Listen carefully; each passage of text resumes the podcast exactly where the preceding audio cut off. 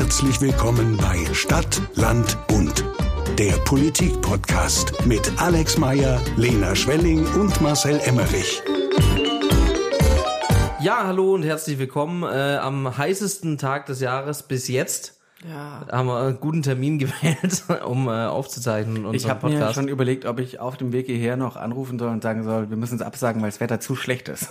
ja, zu Hitzefrei. heiß ist. Ja, Hitzefrei. hitzefrei. ich hätte es ich hätt's völlig akzeptiert, muss ich ehrlich sagen. Dann hätte es halt einen Monat wieder nichts gegeben. Nee, aber ich habe ähm, letztens gelernt, dass ähm, es früher auch nicht besser war. Äh, es gab letztens ein großes Event, Marcel war auch da, hier in Göppingen. Bin ich schon beim ersten Thema. Und ähm, zwar ein Spiel zwischen dem ersten Göppinger SV, Fußball-Oberligist, und dem der VfB-Legendenmannschaft. Aber bei den Göppingern war es ja auch eine Legendenmannschaft oder sowas Äh, ähnliches. genau, bei den Göppingen auch Legendenmannschaft. Da war zum Beispiel äh, Mimi Kraus dabei, Handball-Weltmeister von 2007. Liebe Grüße, Mimi. Und der äh, Physiotherapeut vom Und der VfB. Physiotherapeut vom VfB, weil der hat wohl in Göppingen mal gespielt. Ja. Und ähm, aber beim VfB tatsächlich echte Legenden dabei, zum Beispiel äh, Guido Buchwald. So bin ich jetzt drauf gekommen. Der ähm, beim Anpfiff äh, haben die Schiedsrichter darauf hingewiesen. Äh, er war Kapitän der Stuttgarter und haben darauf hingewiesen, nach 30 und nach 60 Minuten gibt's eine Trinkpause. Und dann hat Guido Buchwald äh, im schönsten Schwäbisch gesagt, also damals 94 in Dallas. Für alle, die kein Schwäbisch können, Dallas in den USA, in Texas. In Dallas bei der WM, da hat's 45 Grad gehabt und da war auch keine Trinkpause. Da hat der Schiedsrichter gesagt, ja, aber da war er da auch ein paar Jahre jünger. fand ich, fand ich schön, das mal mitzuerleben. Ja. Und warum ich dort war, im Mittelkreis, war, weil ich den Anstoß machen durfte von diesem äh, Freundschaftsspiel. Und zwar mit meiner VfB-Legende schlechthin, mein äh, All-Time-Favorite beim VfB, Kakao. Helmut. Helmut. Ich durfte tatsächlich ein, also es war der Höhepunkt meiner an Höhepunkten ehrlicherweise armen Fußballerkarriere, aber ähm, das war ganz groß und da muss ich sagen, diese ganze OB-Gedöns, da lohnt sich dann schon, wenn man sowas machen darf. Ja, alle großartig. Und er das. ist aber auch dann vom Platz runter, ich war auch da, er ist vom Platz runtergerannt, wie ein junger Herrgott. Oh. Wirklich. Also so schnell, so sprintig, es war wirklich. Also, Joe Biden wäre es sah ein neidisch bisschen gewesen. aus wie früher der Kugelblitz Ailton. nur, dass er nicht aufs Tor gerannt ist, sondern auf die Ersatzbank. Ja, und er macht gar keinen Witz. Ich bin wirklich ge- gerannt und ich war so, ich war wie, also ich bin danach direkt zum Interview mit Holger Laser, auch an ihn liebe Grüße. Eigentlich Stadionsprecher beim VfB Stuttgart und bei unserem lokalen Fernsehsender Filztalwelle macht er die Sportshow und hat da dann Interviews gemacht und ich bin direkt zu ihm zum Interview gelaufen nach dem Anstoß. Und ich bin so schnell gelaufen, einmal, weil ich Angst hatte, dass mir einer einen Ball in den Lauf schießt, weil das Spiel lief dann ja. Und dann äh, hätte es mich halt doch noch irgendwie auf die Fresse gelegt. Das hätte, hätte mir den Tag ein bisschen versaut.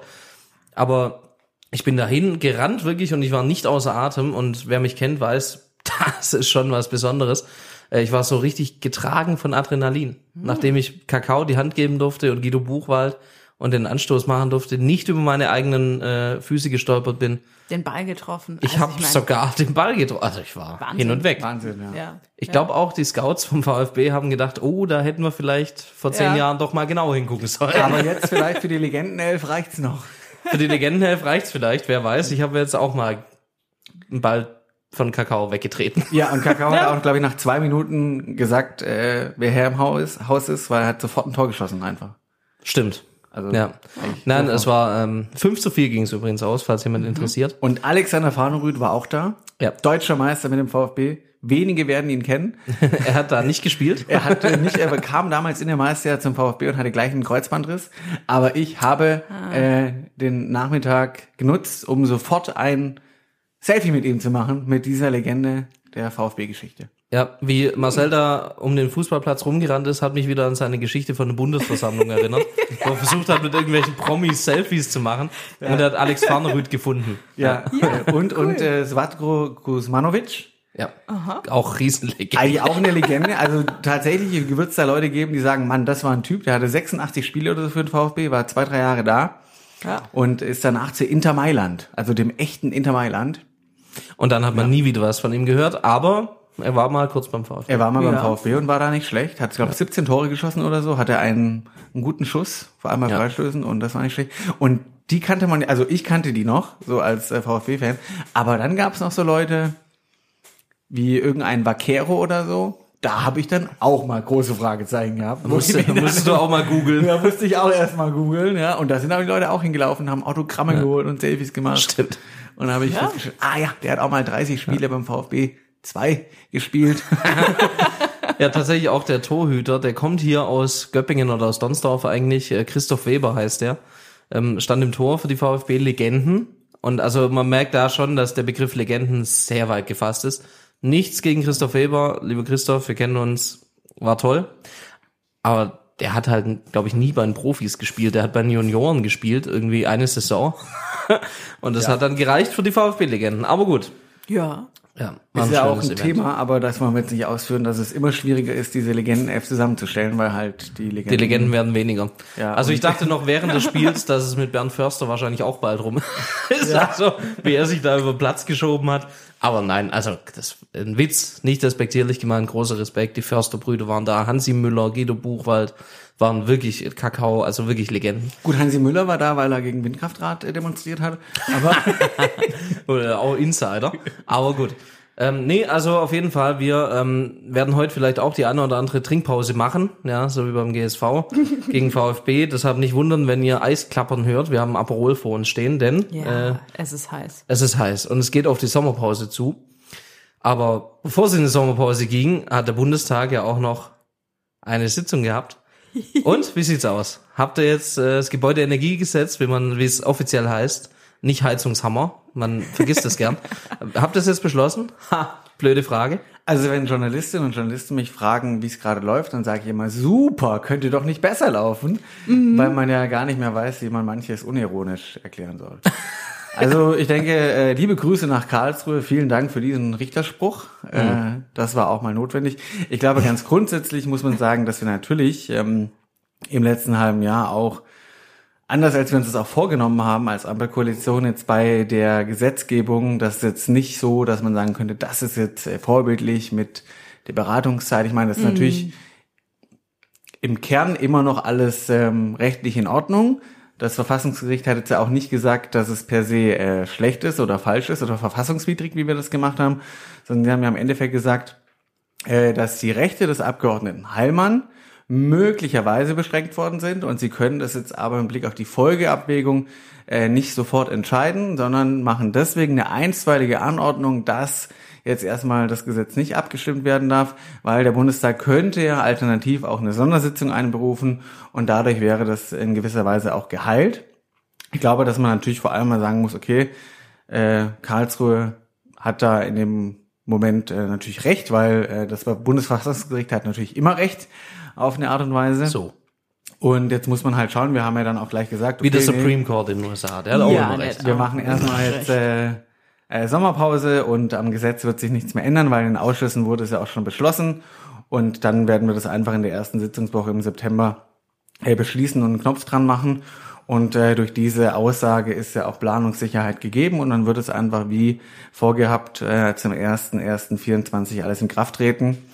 Und ähm, ja, ich glaube, da hat man jetzt natürlich schon so ein bisschen ist jetzt nicht äh, schön gewesen, ja, und es war natürlich auch erstmal an dem Mittwochabend viel Überraschung da, ja, aber jetzt ist es wie es ist und jetzt gehen wir damit um. Ich bin aber schon auch gespannt, was Karlsruhe dann im Hauptsacheverfahren sagen wird, ja. Weil sie haben ja auch selber gesagt, dass es natürlich schon krass ist, wenn das eine Verfassungsorgan dem anderen so in die geschäftsmäßigen Abläufe eingreift, in die Verfahrensschritte. Ähm, und da bin ich gespannt, was sie dann am Ende sagen, ob sie dann womöglich und das wird sicherlich eine sehr interessante äh, verfassungsrechtliche Diskussion, ob sie dann womöglich dem Bundestag äh, so dezidiert Vorgaben machen, wie so ein Gesetzgebungsprozess mit Fristen und sowas abzulaufen hat. Und ähm, ja, wie die Diskussion dazu dann wird, bin ich auch gespannt. Aber natürlich ist das Bundesverfassungsgericht, ähm, wir sind ja nicht in Polen, also daran wird sich zu halten sein. Ja.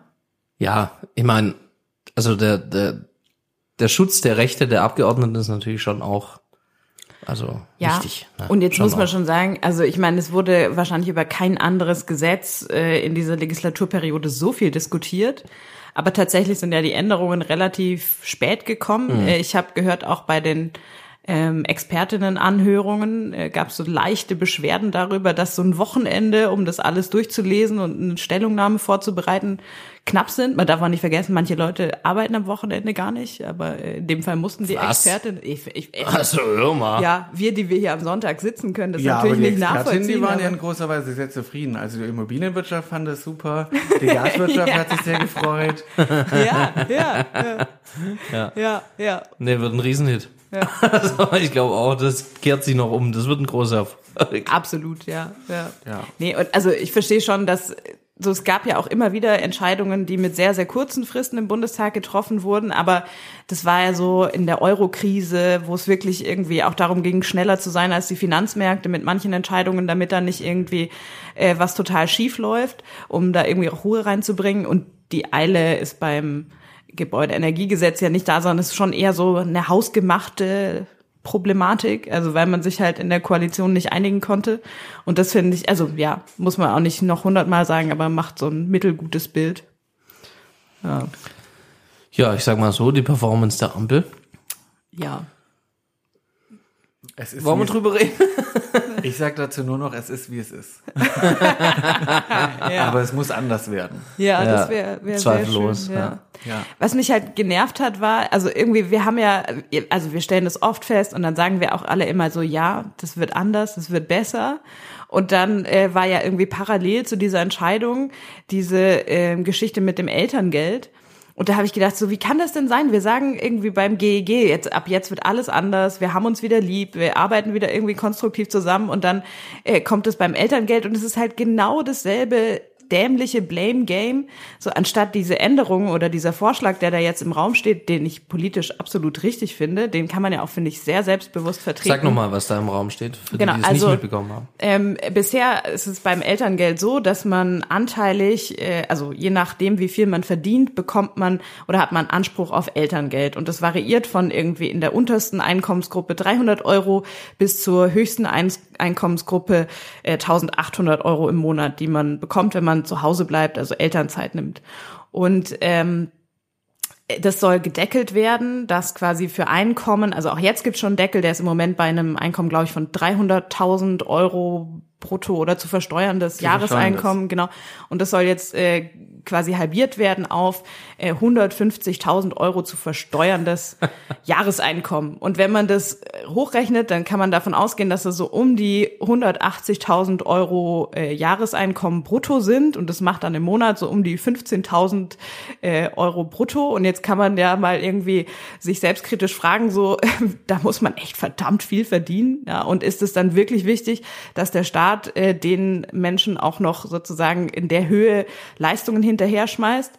Und ähm, genau, das finde ich, kann man äh, berechtigt aus allen möglichen Perspektiven sagen, nein, das ist nicht notwendig. Wenn man so ein hohes Einkommen hat, dann schafft man es auch, äh, Erziehungszeiten ohne finanzielle Unterstützung vom Staat in Anspruch zu nehmen.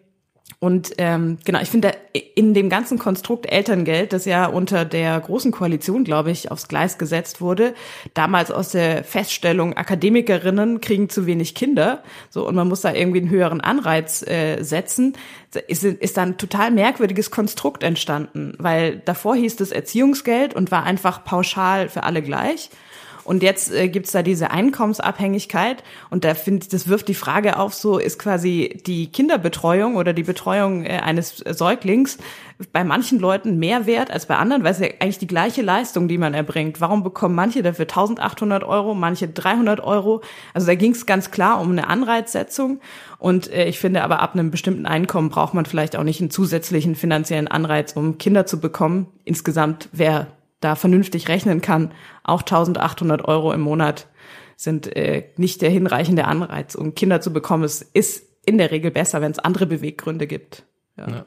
Man muss ja auch sagen, also einfach um nochmal die, die Summen sich irgendwie, also ich habe es mir selber überlegt, das betrifft ja hier, die wir hier am Tisch sitzen, Ja. ja, die wir alle ja jetzt nicht zu den Geringverdienern zählen. Ja. Äh, als Bundestagsabgeordneter, Landesvorsitzende verdienst du so viel wie eine Landtagsabgeordnete Ja. quasi. Ja. Ähm, und ich als Oberbürgermeister.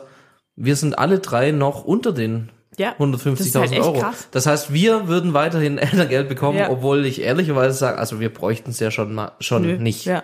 So, Ja. also ich meine, gut, Marcel, du hast ein Kind und du, Lebst in Ja, Ulm, wo natürlich die Kita-Gebühren absurd Häufig ist es so, sind. dass man Elterngeld braucht, wenn man ein Kind hat, ja.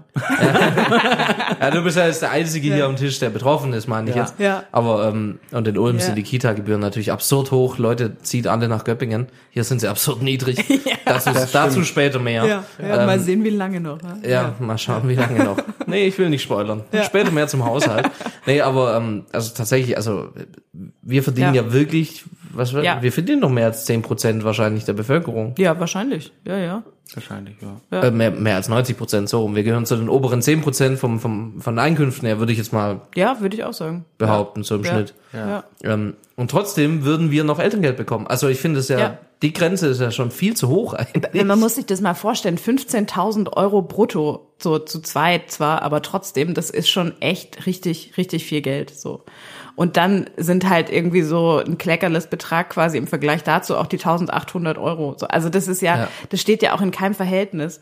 Und man hat diese Grenze ja immer wieder runtergesetzt, weil am Anfang, als es äh, Wir haben die auch schon Elterngeld mal beschlossen wurde, runtergesetzt, von genau, 500.000 auf gab es gar 300.000 keine. Bemessungsgrenze. 500.000 von 500.000 auf also das Ja. muss man sich auch Ja, mal das ist natürlich eine absurde Höhe. Ja. Eine halbe Million Euro. Also was ich nochmal wegen diesem Blame Game einfach wichtig finde, ist, dass man halt, und das war ja schon auch sehr bezeichnend, wenn man Ja. ehrlich ist, ja. Wir reden jetzt seit irgendwie Monaten darüber und ähm, die Bundesregierung, das Kabinett konnte sich nicht auf einen Haushalt einigen, nicht auf einen mittelfristigen Finanzplan. Das hat man jetzt erst letzte Woche geschafft.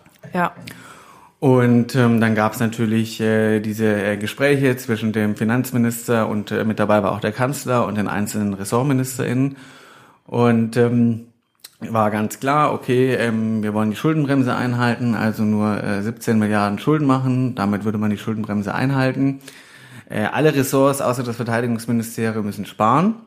Das war so die Ausgangslage. Und ähm, dann war es aber so, dass äh, es dann halt so verschiedene Vorschläge gab, auch von dem Finanzministerium an die verschiedenen Fachressorts, wo man einsparen könnte.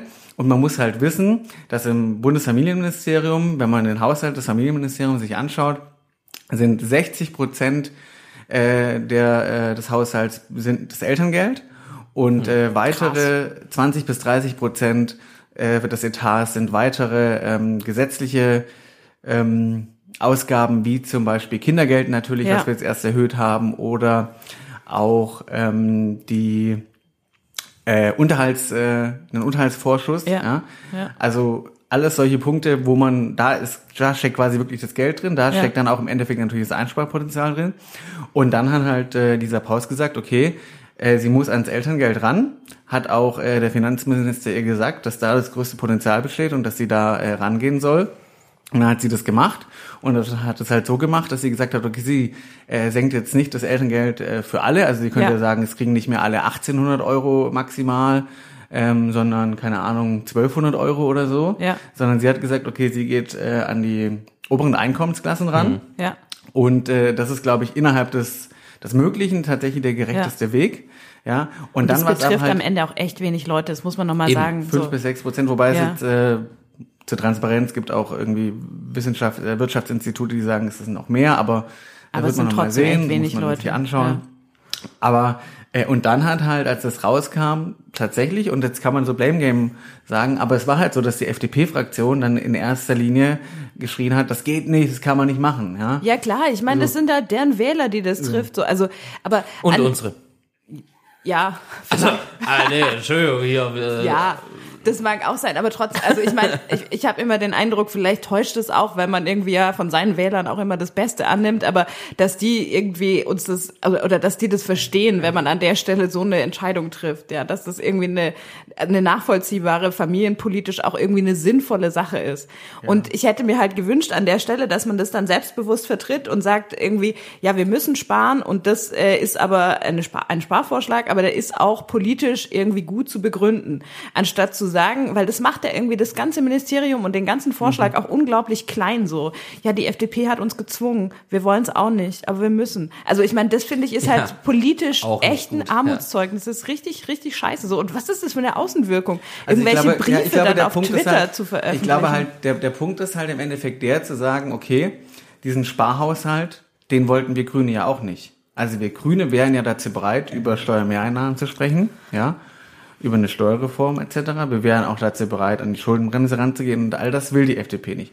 Und dann in so einer Situation, wo die FDP den Zwang setzt, in der Koalition zu sagen, okay, Schuldenbremse ist die heilige Kuh und dann aber einen Einsparvorschlag äh, so hochzuziehen als äh, Konfliktpunkt, ich glaube da, und das ist glaube ich der Punkt, ähm, dann geht es nicht darum zu sagen, ja, wir wollen jetzt so diesen konkreten Vorschlag nicht, aber zu sagen, dass wir nicht diejenigen sind, die sagen, wir wollen, dass äh, die Schuldenbremse eingehalten wird in äh, dieser Lage. Ich glaube, das kann man schon machen. Das kann, glaube ich, Aber- auch. Also aber an wir der wollen Stelle- doch, also, aber wir wollen doch, Entschuldigung, wir wollen doch grundsätzlich schon, dass diejenigen, die äh, mehr haben, auch einen größeren Beitrag in der Gesellschaft leisten. So.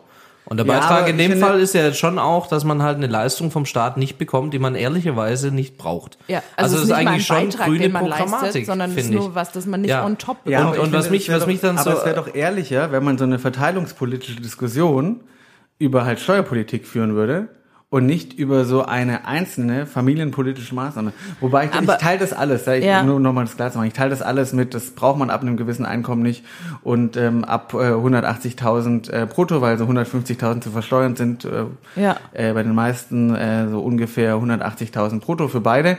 Teile ich vollkommen, dass das die meisten dann nicht betrifft und man dasselbe anders geregelt bekommt. Aber es gibt finde ich zwei äh, Dinge, ähm, wo, wo man trotzdem einfach darüber reden muss. Zum einen, es hat eine, äh, oder drei Dinge. Das eine ist, ähm, es gibt halt Leute, die haben damit geplant und machen jetzt den Haushalt 24. Also man muss dann nochmal schauen, wann hat das wirklich Wirkung, ja.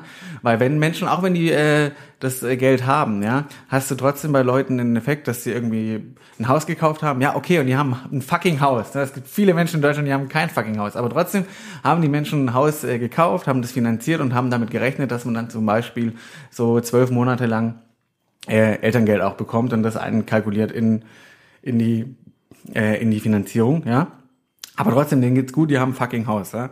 Und das andere ist, ähm, ich will nur, ja, Ja, so, und das ja. andere ist, du hast ein natürlich, du hast natürlich, du hast da irgendwie so ein, so ein Paar, so eine Ehe, ja. Und dann haben die ja, also im Endeffekt natürlich, und das sind in allermeisten Fällen natürlich äh, die Frau, die dann Elternzeit nimmt, hast du natürlich trotzdem im Endeffekt eine, eine Abhängigkeit vom Mann monetär. Ja, und das wirkt sich natürlich auch in gewisser Weise äh, auf deine äh, Rentenbeit, äh, auf deine auf deine Rente etc. aus. Also das, das ich finde, man darf das jetzt nicht zu groß machen, aber ich finde, man darf es nicht auch nicht einfach ganz beiseite wischen. Vor allem geht es da, finde ich, nicht um die Frage, darf man das jetzt nie machen, sondern es geht um die Frage der Planbarkeit. Und der dritte Punkt, und der ist das größte Problem in meinen Augen, ich habe das ja mitbekommen, äh, als diese Meldung rauskam, ging das ja ab. Es gab ja innerhalb von zwölf Stunden so eine Petition. mit, Petitionen absurd, was da für Leute unterschreiben. 150.000 Leute, ja. Ja. Und der Punkt ist, ganz viele Leute, die wussten ja erstmal gar nicht, sind sie betroffen. Ja. Ähm, manche Leute dachten, äh, viele Leute wissen ja auch gar nicht, was zu versteuerndes Einkommen ist. Ja. So. Aber das Signal war halt, äh, die, äh, Die Regierung, Grünen, die Regierung genau. und im Speziellen Ja. die Grünen, die haben es jetzt nicht mehr so mit Gleichstellung. Ja, oder Und- die haben irgendwas gegen Familien so. oder und so. das muss ja, man sich halt vor Augen führen. Ja, das ist, äh, ich habe das wie gesagt mitbekommen. Das wurde durch die ganzen, äh, also wenn man sich vorstellt, Ja, äh, alle Mütter in alle Mütter in Kanälen Deutschland gesehen. haben Ja. eine WhatsApp-Gruppe. Ja. ja. Und da wurde diese Petition, da wurde diese Meldung rumgeschickt. Ja, und die waren alle gleich auf der Szene. Und deswegen ist quasi unabhängig von der realen Auswirkung schon insofern eine politische Verunsicherung bei den Menschen entstanden. Was passiert jetzt mit, äh, mit dem Elterngeld? Aber das ist doch Und- genau der Punkt, den wir deswegen ich, ständig wieder besprechen. Leute, kommuniziert doch eure scheiß Gesetze und was vorhaben einfach irgendwie mal anständig. Also es ist doch nicht so schwer. Also sowas muss ja nicht passieren. Und um nochmal einen Schritt zurückzugehen, ich weiß, dass wir die Schuldenbremse kacke finden, bin ich ja auch dabei, haben wir hier oft genug diskutiert. Aber am Ende ist es halt so, dass man sich in der Regierung auf einen Koalitionsvertrag einigt. Und wenn da drin steht, wir halten die ein, dann hilft es auch nichts, finde ich, hinterher zu sagen, ja, wir würden es aber trotzdem gern irgendwie anders machen. Also das kannst du natürlich machen, aber in dem, also jetzt so aus zwölf Jahren Regierungserfahrung in Baden-Württemberg, egal was du machst, es geht irgendwie immer mit der ganzen Koalition heim. Und du Das musst dich halt ja irgendwie an der Stelle auch zusammenfinden. Realität beschlossen.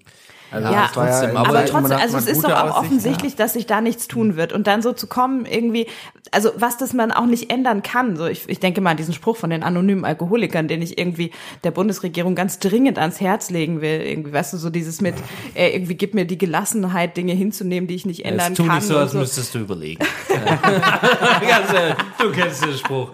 Und das ist sowas, also das mit der Schuldenbremse, das ist was, das wir nicht ändern können. So, und dann hilft es Ja. auch nicht, sich da ständig irgendwie, also man muss ja auch nicht immer darauf hinweisen, wie wenig Einfluss man hat, wenn man Sachen auch nochmal betont, die man nicht beeinflussen kann. So, also das ist halt eine Tatsache jetzt und damit muss man irgendwie in diesen, in dieser Legislatur klarkommen und unter den Umständen entsteht so eine Entscheidung und dann kann man das aber auch selbstbewusst vertreten und nicht sagen, ja, die FDP hat uns gezwungen. Also das macht einen doch einfach nur alles kleiner, als man ist. Nein, ich finde schon, nee, ich finde, Moment, also, also ich sehe auch, das hätte man anders und selbstbewusster kommunizieren müssen, nämlich im Sinne von, ähm, ja, eben, wir müssen jetzt halt sparen, die Schuldenbremse steht drin und fertig, ja.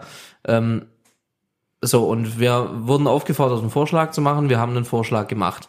Und die FDP war ja dann die Partei, die dagegen gekeift hat, gegen den Vorschlag, den sie ja eingefordert haben. Natürlich nicht genau den Vorschlag. Und da müsste man eigentlich den Finger in die Wunde legen und sagen, ja, warum regt ihr euch denn jetzt so darüber auf? Also wieder dieses klassische, irgendeine von der FDP, ich weiß nicht mehr, irgend- irgendeine Abgeordnete, Geschäfts parlamentarische Geschäftsführerin, irgendwas, ähm, hat dann gesagt, hat sich beschwert quasi und hat gesagt, ja, jetzt steht die FDP wieder da als die Partei der sozialen Kälte oder der Besserverdiener und so weiter, wo ich so denke, ja, Ja. seid ihr halt auch. Also ich meine, weil ihr beschwert euch ja jetzt gerade darüber, Ja. dass eben dieser Schicht von Menschen, die einen Bruchteil in der Bundesrepublik ausmachen, dass denen was gekürzt wird. Aber im Umkehrschluss heißt es ja auch, allen anderen wird nichts gekürzt, trotz Ja. der schweren Haushaltslage. Und so muss man doch kommunizieren. Da muss ich doch selbstbewusst rausgehen und sagen, unser Vorschlag ist, dass, sagen wir 90 Prozent von mir aus oder 95 Prozent, völlig egal, der Menschen nicht belastet werden und wir trotzdem die Sparziele erreichen. So, das muss ich doch kommunizieren.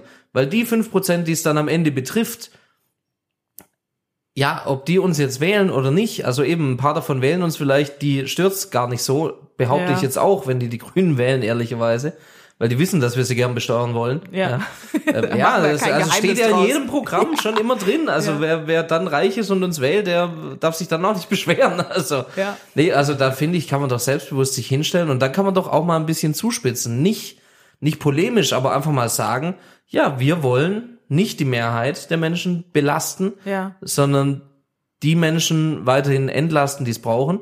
Und die, die es nicht brauchen, die brauchen auch nicht die Entlastung. Also eben wir belasten sie ja nicht mal zusätzlich, wir entlasten sie nur nicht mehr. Also ist ja, Ja. alles, kann man alles wirklich, glaube ich, klüger und selbstbewusster kommunizieren, weil da könnte man einen Punkt machen. Ist doch für die allermeisten Menschen viel, vi- vielleicht viel nachvollziehbarer als zum Beispiel diese Heizungsgeschichte, die ja auch nur einen Bruchteil der Menschen betrifft. Das ist ja auch eine völlige Elitendiskussion. Weil wie viele, du hast gerade gesagt, wer hat denn ein fucking Haus? Es sind gar nicht so viele Menschen in Deutschland, die das betrifft. Ich bin Mieter. Also ehrlicherweise, ich meine, Ja, ich baue, ich baue eh keine Wärmepumpe ein. Wenn, dann macht es mal ein Vermieter, ja. Und Ja. das sind doch die meisten Menschen in diesem Land. Auch da hat man sich die Butter vom Brot nehmen lassen. Jetzt kommen Leute, die gar kein Haus haben, die es gar nicht betrifft und erzählen mir, oh, die Grünen mit der Heizung, wo ich so denke, hey, das- es trifft dich doch gar nicht. Also da muss man doch auch mal sagen, wen betrifft's überhaupt? Und das dann auch mal so offen aussprechen, ja, es gibt Menschen in diesem Land, die ich angesichts der aktuellen Situation vielleicht entlasten muss und manche muss ich halt auch belasten. Ja, ich, da, da da stimme ich allem zu. Ich glaube halt, das Elterngeld ist an sich aber ja keine ähm, sozialpolitische, verteilungspolitische Maßnahme, sondern es ist halt eine gleichstellungspolitische, eine familienpolitische Maßnahme. Und hatte tatsächlich das, das Ziel, Ja. dass äh, gerade auch AkademikerInnen äh, wieder Hat es früher in den Job funktioniert, möchte ich mal fragen? es gibt so Untersuchungen vom äh, DIW, die sagen, dass das funktioniert hat. Es ist auch so, dass mehr Männer äh, Elternzeit nehmen als äh, mit dem Erziehungsgeld früher, aber es ist in aller Regel zwei bis drei Monate, also da ist auf Ja, jeden aber, Fall aber Luft gibt's da, also, also interessiert mich jetzt tatsächlich, ich weiß es nicht, ich kenne da keine Studien, aber gibt's ein, kausalen Zusammenhang oder Das ist kann auch man eine ja nicht- gesellschaftliche Entwicklung, das ja. lässt sich doch gar nicht Du kannst bemessen. es auch nicht so genau sagen, weil äh, gleichzeitig hat sich ja zum Beispiel die Betreuungsinfrastruktur wirklich fundamental Auch verbessert. komplett, ja. Also du hast inzwischen sowas wie eine U3-Betreuung, das gab's äh, irgendwie halt auch noch nicht, als das eingeführt Rechtsanspruch wurde. auf den Du Kita-Platz. hast einen Rechtsanspruch auf den Kita-Platz, genau. kann man auch noch also drüber das, reden. Und das hilft ja ist- genau, oftmals glaube- viel sehr, also viel Also mehr es ist den weniger- Frauen, die auch viel glaube- verdienen, sich dafür zu entscheiden, Ich glaube, ein es ist weniger der monetäre Aspekt. Ja. Ich glaube, es ist eher der, das Gesamtpaket von, okay, es gibt jetzt ein Elterngeld und es gibt jetzt Kita. Also ein, ein Gesamtpaket von, wir wollen äh, da Gleichstellung auf den Weg bringen, wir wollen Unterstützung und das auf der einen Seite mit zum Beispiel Kita-Infrastruktur, auf der anderen Seite aber auch mit so Fragen des Elterngeldes. Ja, aber Ähm, auch da finde ich, hatte man, könnte dann, natürlich also auch noch bei, bei Steuerpolitik mit Ja. Ehegattensplitting etc. könnte man auch noch ran, das fordern wir auch seit Jahren, Ja. also um da besser zu werden. Also es ist jetzt auch nicht das Ende der Fahnenstange erreicht, ja.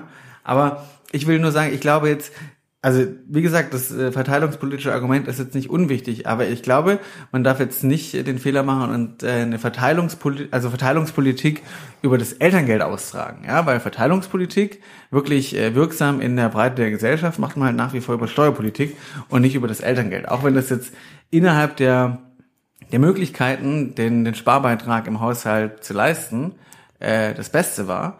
Aber, dieses Elterngeld, also das hat ja mit Verteilungspolitik auch nichts zu tun, Hm. weil da wird ja nicht Geld an Menschen verteilt, die es irgendwie wirklich brauchen. Also 300 Euro, so im Vergleich zu 1800 Euro. Das war immer schon eine Leistung der guten Mittelschicht für die gute Mittelschicht. So, also Ja, das ist ist ja nett, aber ja darum, das ist um halt, das also hat mit. Verteilungsgerechtigkeit ja auf gar keiner Ebene Ja, natürlich, irgendwas natürlich zu tun. nicht. Es geht, aber das war ja auch nicht das Ziel davon. Das Ziel war ja davon, Genau. dass man AkademikerInnen ähm, Zum Kinderkriegen motivieren wollte. zum ja. Kinderkriegen motivieren wollte, ähm, beziehungsweise zum ähm, wieder arbeiten gehen etc. Ja. ja, man hat ja Ähm, auch die und- Erziehungs, das Erziehungsgeld vorher, das war ja sehr viel länger. So und jetzt hat man es dann auch auf zwölf Monate reduziert, Genau. durchaus auch mit dem Ziel, dass man sehr viel schneller dann wieder anfängt zu arbeiten, weil irgendwie eben gerade gut ausgebildete Leute, da will man nicht, dass die drei Jahre zu Hause bleiben. So. Ich, ich warte einfach auf die Forderung des guten alten Verhütungsverbots, so wie es früher in Diktaturen üblich war. Irgendwann kommt es auch noch. Aber ich möchte äh, gern mal ein bisschen davon wegkommen, weil Ich tatsächlich. will nur sagen, noch ja, äh, zur Aufklärung, das war jetzt ja nur der Vorschlag äh, der Bundesregierung im Kabinett. Da wird es natürlich weitere. Verhandlungen Ja. geben und das wird dann irgendwann Ende des Jahres wird der Haushalt also wir sind dafür. ja. Und Gib's ich- bitte, ich- ich gib's geb- bitte ich- weiter nach ich Berlin. mal so weiter. Wir sind dafür. Und ähm, Als Stadtlandbund äh, Genau, haben zwei wir Drittel entschieden. Mehrheit. Ja. ich lade uns halt ein, die Leute, die da jetzt äh, sagen, oh, äh, jetzt habe ich Existenzängste, weil ich das Elterngeld nicht mehr bekomme, Ja. das ist natürlich vollkommen Banane. Jo. Aber ich würde jetzt auch die Sorgen von den Menschen, die damit geplant haben, jetzt auch nicht einfach in den Wind schießen. Ich glaube, das ist ähm, Nee, in Windschießen nicht, aber 15.000 Euro brutto, ich sag's nur nochmal. Also ich meine, das, da ja, kannst du auch mal So viel kannst- 1800 ausgleichen. ja. Mal. Und man darf ja auch nicht vergessen, in der Regel arbeitet ja auch einer der beiden noch. Also es ist ja nicht so, dass du dann auf einen Schlag quasi gar kein Einkommen mehr hast und irgendwie nur noch ja, das aber Elterngeld hast du ja die hättest. Abhängigkeit. Ja, aber die, das löst du doch nicht über das Elterngeld. Also ich finde, so das gleichstellungspolitische Argument, da musst du doch an einer völlig anderen Stelle Das ansetzen. ist halt eine der Stellen. Also, bevor wir uns verquatschen, liebe Freundinnen und Freunde, ähm, ich wollte eigentlich die Gelegenheit nutzen, wenn wir jetzt gerade über Elterngeld und Schuldenbremse und Haushalt und so weiter reden. Ich möchte gerne ein kommunalpolitisches Thema aufbringen, Bitte. das ich im Moment bei jeder sich bietenden Gelegenheit aufbringe, nämlich die kommunalen Haushalte. Ja. Nicht nur der Bund muss sparen und die Länder, sondern auch die Kommunen. Und ich möchte kurz schildern, wie es gerade in Göppingen aussieht. Stellvertretend für, glaube ich, wahrscheinlich 99 Prozent aller Kommunen in Deutschland. Ähm, wir hatten im letzten Jahr, allein im letzten Jahr, eine Baupreissteigerung von 20 Prozent. Das merkt ja jeder, der Ja. baut, privat auch. Äh, und die Kommunen natürlich auch. Das heißt, bei Sanierungs- und Bauprojekten 20 Prozent obendrauf. Top. Äh, was bei öffentlichen Bauprojekten ohnehin ja schon relativ hohe Summen sind Ja. und dann noch 20 Prozent drauf. Okay. Dazu gestiegene Herausforderungen mit der Unterbringung von wirklich vielen Menschen aus Genau, der Ukraine. von sehr, sehr vielen Menschen und äh, nach ja. wie vor auch Thema Kita zum Beispiel. Ja. Wir bauen auch Kitas wie blöd, weil wir natürlich äh, einen Rechtsanspruch auf einen Kita-Platz haben und nicht genug Kita-Plätze. Also in Göppingen haben wir zumindest alle freien Stellen besetzt. Also wir haben keine Mhm. freien Stellen im Kita-Bereich. Das ist schon äh, ungewöhnlich. Ja. Ähm, aber die Plätze haben wir halt nicht. Also bauen wir auch Kitas wie blöd. So, die kosten uns teilweise jetzt 8 Millionen Euro eine Kita, über 100.000 Euro pro Platz. Ähm, ja, kann man machen. Was heißt kann man machen? Muss man machen. So, wir haben ähm, natürlich Inflation, also auch für uns wird ja alles teurer als Kommune. Wir haben einen Tarifabschluss im TVÖD, den ich grundsätzlich begrüße. Ich möchte wirklich auch Also auch die Menschen, die im öffentlichen Dienst arbeiten, leiden unter der Inflation und sind halt nicht alle jetzt irgendwie in dieser Gehaltsklasse wie ich. Ja. Nee, muss man Ja. einfach sagen, es sind ja ganz normale Leute, die teilweise jetzt echt auch nicht so viel Ja. verdienen. Also die verdienen, die, die haben es verdient, dass es erhöht wird, aber das Ja. kostet jetzt die Stadt Göppingen konkret, ähm, stand jetzt wahrscheinlich so 6,6 Millionen im nächsten Haushalt, ohne dass wir dafür eine Mehrleistung in Anführungszeichen haben zum Und das ist ja Stand. auch dauerhaft strukturell. So. Also das geht ja auch, das ist nicht eine einmalige Sache, sondern bleibt auch. Genau. Ja. Und damit habe ich jetzt halt das Problem, dass ich, ähm, da- dann haben wir noch so spezifische Probleme. In meiner Anfangszeit haben wir viele Sachen, die liegen geblieben sind, einfach geplant und haben gesagt, das gehen wir jetzt an. Und äh, die sind jetzt geplant, die sind jetzt konzeptioniert und jetzt geht's in die Umsetzung, sprich jetzt fließt auch das Geld ab. Und wir haben jetzt wirklich das Problem, dass wir ähm, uns echte Sorgen machen, ob wir einen genehmigungsfähigen Haushalt aufstellen können. Das heißt, für alle, die jetzt nicht äh, kommunalpolitisch bewandert sind, der Haushalt einer Kommune muss immer vom Regierungspräsidium quasi genehmigt werden. Das machen die nur, wenn der nicht völlig utopische Summen irgendwie aufruft, wenn der sich nicht komplett verschuldet. Also im Endeffekt, wenn die Kommune darf auch nicht ihren Handlungsrahmen komplett Ja. ausschöpfen, sage ich mal, sonst kommt irgendwann das RP und sagt, pass auf, jetzt machst nicht mehr du die Sparvorschläge, sondern Ja. jetzt komme ich. Ja. Und dann sagt das RP, was gespart wird und dann wird gestrichen und dann tut's weh. Und ich, es bereitet mir gerade wirklich schlaflose Nächte, weil ich keine Lösung habe. Wir arbeiten jetzt ein Gesamtpaket irgendwie für die Verwaltung und da muss alles drin sein. Da gibt's eine harte Aufgabenkritik. Was können wir als Kommune noch anbieten und was nicht? Ja, welche Freiwilligkeitsleistungen machen wir halt einfach nicht mehr? Wir gucken aber natürlich auch auf Steuern, Gebühren, Kita-Gebühren zum Beispiel. Ich habe es vorhin gesagt, sind in Göppingen wirklich, glaube ich, die billigsten im Es ganzen ist ein Land. Schnapper. Es ist wirklich ein Schnapper. Habt ihr Kinder? Die- Wollt ihr die, äh, die Fahrzeit egal? Hauptsache ihr fahrt hierher. Es wird äh, nichts äh, Zieht, sein. zieht hierher, dann haben wir auch ein bisschen was davon. Tatsächlich die Grundgebühr für Kitas in Göppingen sind 80 Euro. Also 80 Euro. All inclusive. Nein. All Pauschal inclusive. für alle? Und- Ihr habt auch keine Staffelung nach Einkommen oder Ja, irgendwas? es gibt, es gibt, also sag mal, es gibt natürlich äh, Staffelungen für Menschen mit einem sehr geringen Einkommen, so, also es gibt Befreiungen und ähnliches. Aber 80 Euro ist das Maximum. 80 Euro ist die Grundgebühr. Wow. Also Und in das- Ulm bist du irgendwie bei Maximum so 400, 500 plus. Ja. Cool. Ja. So, Ja. ja, cool. Finde ich Da brauchen nicht wir dann noch cool. Finde ich gar nicht so cool, wenn ich mir den Haushalt Ah, ja, anschaue. nicht mehr weil man irgendwann mal den äh, Beschluss gefasst hat, dass äh, vor 13 Jahren oder 14 Jahren, dass Kita-Gebühren und auch die Steuern, Gewerbesteuer, Grundsteuer und so, dass die äh, nicht angetastet werden, sondern man Planungssicherheit will für alle. Das hat irgendwann der Gemeinderat beschlossen. Da war ich noch nicht im Gemeinderat und ja. So Beschlüsse sind immer großartig. Solche Beschlüsse sind toll, weil es Ja. natürlich eigentlich, ich müsste den Beschluss aufheben, bevor ich irgendwelche Steuern oder Gebühren anpack. Also richtig absurdes Zeug. Aber es geht eben nicht nur um das. Und ich bin so ein bisschen, Hat das Ich- äh, Christian Lindner beschlossen, oder? ja, ich glaube auch, der war bestimmt in Göppingen im Gemeinderat. Ähm, nee, aber ich weiß ehrlich momentan nicht, was ich machen soll. Also ich, ich weiß nicht, ich gehe entweder als der OB in Göppingen in die Geschichte ein, der die Stadt pleite gemacht hat, äh, oder als der, der alles gestrichen hat, was Spaß macht. Also Geil. Ich habe keine Lösung. Ich wollte es nur mal erwähnen, dass alle, die es hören, sich darauf einstellen können. Weil wir kommen aus einer Situation, wo die Steuereinnahmen gesprudelt hatten, 14 Jahre Hochkonjunktur. Und die Phase wird jetzt enden. Oder ist teilweise ist sie schon zu Ende. Und da muss man sich drauf einstellen. Das heißt, Dinge werden gestrichen. Elterngeld. für, für Superreiche. Ja. Ja. Also die Kita-Gebühren sind natürlich ein, wirklich ein Witz. ja, das sind, aber die Lena- retten es am Ende auch nicht Jena allein. Ulm geht's doch finanzpolitisch, also hat doch noch eine bessere Haushaltslage, oder? Wir, also, Also wir haben welche- den welches- niedrigsten welches Schuldenstand äh, ever. Wie viel. Schulden habt ihr? Welches Stück Land in Göppingen könnten wir gebrauchen? Ich würde euch jetzt was anbieten, aber was mache ich, wenn die Mikros aus sind? Äh, ich Aber weiß gar nicht, Wie, wie, wie ist euer Schuldenstand? weit unter 100 Millionen, glaube ich. Also und Ah, ja, gut, also es, es ist richtig wenig. Ich glaube, es sind tatsächlich jetzt im, im Moment, ich lage mich nicht drauf fest, aber es ist jedenfalls der niedrigste Stand seit 32 Jahren. Ja, Und Ulm äh, saniert seinen Haushalt über Eltern, die ihre Kinder in die Kita bringen. nicht ganz, nicht ganz. Schön wär's, ja. Ja, es ist ja so empfohlen, dass bei Kitas, um da zu bleiben, ähm, wird ja empfohlen den Kommunen, der Kostendeckungsgrad der Ja. äh, Kita-Gebühren soll Ja. 20 Prozent betragen. Ja. In Göppingen sind es gerade, glaube ich, vier. Ja. Ja. Ja. Ja, gut. Top. Dann läuft ja alles gut. Also, aber Wir sind übrigens auch fast schuldenfrei. Wir haben neun Millionen Schulden. Ja, das von gut, der das Stadt, von der Größe okay, ja, quasi das auch nichts. Ja. Das ist echt fast nichts. ähm, ja. Also wir, wir werden sicherlich Schulden aufnehmen, da bin ich Ja. absolut, aber aber halt für Investitionen wahrscheinlich und Genau, nicht für für, so Investitionen und nicht, und Ja, nicht um den im Ergebnishaushalt Ja, auszugleichen, genau. also Ja. die, die laufenden Kosten quasi Ja. heißt Ergebnishaushalt. Und da müssen wir ran und das wird richtig, richtig schmerzhaft. Und im nächsten Jahr kommt noch dazu, im Juni, 9. Juni, sind Kommunalwahlen in Baden-Württemberg. Das, heißt, die Gemeinderäte haben jetzt richtig Bock zu sparen. So, also die Gemeinderäte haben bestimmt richtig Bock, sich hinzusetzen und zu sagen, komm, jetzt streichen wir mal alles, was irgendwie cool ist. Ja. Ulm ist ja seiner Zeit wie immer voraus. Natürlich. Äh, Deswegen haben wir schon vor zwei Jahren Aber nicht ganz voraus. Ich brauche schon jemand Neues an der Spitze. Dazu Sowieso. nachher mehr. Sowieso, genau. Nee, aber tatsächlich auf unseren Vorschlag hin haben wir ähm, vor ein paar Jahren so eine Investitionsstrategie aufgelegt und damit verbunden auch im Grunde so eine ähm, Haushaltsplanung, die länger läuft. Also wir hatten bisher natürlich immer den normalen Haushalt für jedes Jahr und dann gab's so äh, irgendwie die mittelfristige Finanzplanung und dann gab's so, das hieß rosa Liste.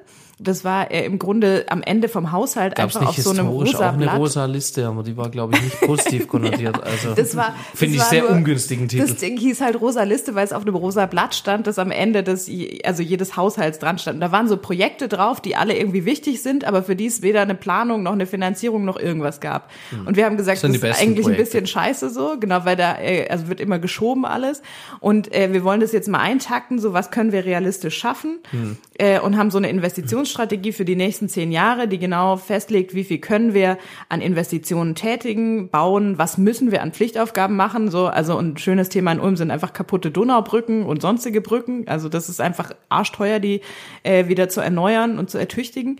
Und äh, aber auch Schulgebäude oder auch wenn wir ähm, wir bauen einen Neu- äh, Theateranbau neu für das Kinder- und Jugendtheater und so. Also so große Projekte stehen da drin und ähm, dann haben wir festgestellt, äh, wir müssen ja auch, das ist das neue kommunale Haushaltsrecht, für alle Investitionen, die wir tätigen, Abschreibungen im Ergebnishaushalt äh, hinterlegen. Also quasi mit dem, was wir erwirtschaften, auch den Erhalt der Investitionen, die wir tätigen, also der Gebäude oder der Brücken sicherstellen. So, das ist neu, das gab es vorher nicht. Deswegen sind wir jetzt alle irgendwie in den ganzen Kommunen in Baden-Württemberg in dieser Scheißsituation, dass die Infrastruktur, die Gebäude und Brücken und Straßen irgendwie so aus den 60er, 70er Jahren halt langsam Ja.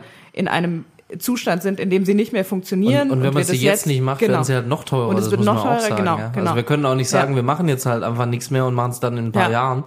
Klappt halt nicht. Ja. und deswegen haben wir so eine Konsolidierungsrunde gemacht äh, vor zwei Jahren. Das hatte sich insgesamt über zwei, drei Jahre erstreckt und ähm, da hat die Verwaltung jede jede Fachabteilung, jedes Dezernat, alle mussten Vorschläge erarbeiten zu einer bestimmten Sparsumme, die unser Ziel war, und die mussten doppelt so viele Vorschläge erarbeiten. Und dann hat der Gemeinderat aus diesen Vorschlägen ausgewählt, was am wenigsten schmerzhaft ist. Und jetzt muss man sagen, da war viel dabei auch, das so ein bisschen auch tatsächlich wie so eine Art Frühjahrsputz durch den Haushalt war, weil man auch Sachen gestrichen hat, die einfach Mhm. Also immer schon. Unsinn waren. Ja. Ja. So, da gab Stellen, die noch nie besetzt wurden, aber die immer drin standen. So, das fällt sehr leicht, sowas zu streichen. Aber ähm, was anderes, äh, was ich jetzt persönlich auch nicht so schlimm finde, die Freien Wähler haben das total anders gesehen, war die Frage zum Beispiel, wie viel gibt das Grünflächenamt eigentlich aus für so Blümchen? Ja, so, also ist total hübsch, wenn auf Verkehrsinseln alles blüht und so. Und ob man das jetzt fünfmal im Jahr auswechseln muss oder ob man halt eine Staude pflanzt, die da so ein bisschen dauerhafter ist und auch irgendwie klarkommt und die man auch nicht so viel gießen muss. So, da, da scheiden sich dann die Geister, aber ökologisch ist das äh, auch wertvoller. Und äh, deswegen waren wir da, ja, die Stauden, Ja. deswegen waren wir da sehr dabei, anstatt, und, und da spart man halt auch zum Beispiel schon, schon viel. Und das sind oft so Hm. Aber ich kleine mag unsere Sachen. Blumen in Göppingen. Ja. Dann haben wir zum Beispiel auch Ja. äh, das Fensterputzintervall reduziert. Also das Ja, äh, gut, aber Das also, sieht man aber auch. Ja, aber Nein, das pass macht auf, halt pass was auf. Solche, aus. so, eine, so eine Liste hatten wir ja auch schon. Äh, die dann in der Presse, also schon vor, vor zwei Jahren, als ich kam, war ja schon absehbar, dass die Haushaltslage Ja. sich nicht gut entwickeln wird. Muss man ehrlicherweise sagen, wir hatten da eine Liste, die hätte uns durchaus ein paar Millionen auch gebracht. Ähm, aber damals war tatsächlich auch die Bereitschaft im Gemeinderat mehrheitlich dann einfach bei manchen Sachen nicht da. Und da waren auch so, so Kleckerless-Maßnahmen, sage ich Ja. mal, dabei, dass man kleinere Blumensträuße verschenkt und solche Ja. Späße. Ähm, ja, das hat natürlich am Ende, macht Mist, ja, Kleinvieh ja. macht auch Mist, hat am Ende natürlich auch einen äh, Effekt, hätte es gehabt. Die Bereitschaft war nicht da und deshalb, und das war eigentlich alles, was ich sagen wollte, deshalb äh, werbe ich jetzt hier dafür, es wird nicht anders gehen, sonst macht das Regierungspräsidium den Haushalt und das will niemand. Also wirklich, ähm, ich kann es nur sagen, und ich bin wirklich, also seit ich OB bin, wir hatten Corona, Energiekrise, Geflüchtete, alles drum und dran, aber ich habe noch nie so schlecht geschlafen wie jetzt, weil ich wirklich nicht weiß, wie wir die Aufgaben, die wir haben und die mehr werden, weil natürlich auch ständig neue Sachen kommen, Ja. ähm, wie wir die bewältigen sollen. Und ich habe immer gesagt, wenn die Kommunen sich beschweren und sagen, wir können nicht mehr, dann Ja. sind sie erst bei 80 Prozent. normalerweise. Aber jetzt Fall sag tatsächlich ich, nicht, ja. sag ich, Ja. und ich bin nicht bei 80 Prozent. Es geht nicht mehr. Ich habe keine Lösung. Ich habe auch keine Forderung an Land und Bund. Ich will nur, dass es gehört wird. Ich hätte und eine vielleicht Forderung. gibt, ja, dann, wenn eine Lösung da ist, dann darf gern die Landesregierung das Problem lösen, Frau In dem Fall darf das die. Bundesregierung lösen. Ja, wer, hätte es, wer hätte es geahnt? Surprise, surprise. Nein, aber tatsächlich, also wirklich, was die kommunalen Haushalte im Moment halt auch belastet, sind tatsächlich die Ausgaben, die wir für die Unterbringung all der Menschen haben, die jetzt zu uns kommen. Und wir machen das ja gerne als Kommunen. Wir schaffen Wohnraum, wir schaffen Kitaplätze, Schulen und so weiter, alles. Und es, äh, was halt nervt, ist, dass man immer wie so Bittsteller dann zu Land und Bund rennen muss und sagen so, hey, wir haben ja Ausgaben, bitte schiebt uns mal ein bisschen was rüber. Eigentlich wäre es doch fair, wenn man sozusagen pro Menschen, den wir hier aufnehmen, irgendwie einen bestimmten Betrag an Zuweisung einfach bekommt. Aber da lässt sich ja der Bund nicht drauf ein und das Land kann das äh, halt auch nicht, weil das sind im Grunde Bundesmittel, Stimmt. die da immer weitergereicht werden. Und das wäre aber sowas, was einem strukturell schon mal Sicherheit gibt, wenn man dann einfach Aber das weiß, ist halt im Endeffekt das Ergebnis Ja. äh, auch der Schuldenbremse, klar.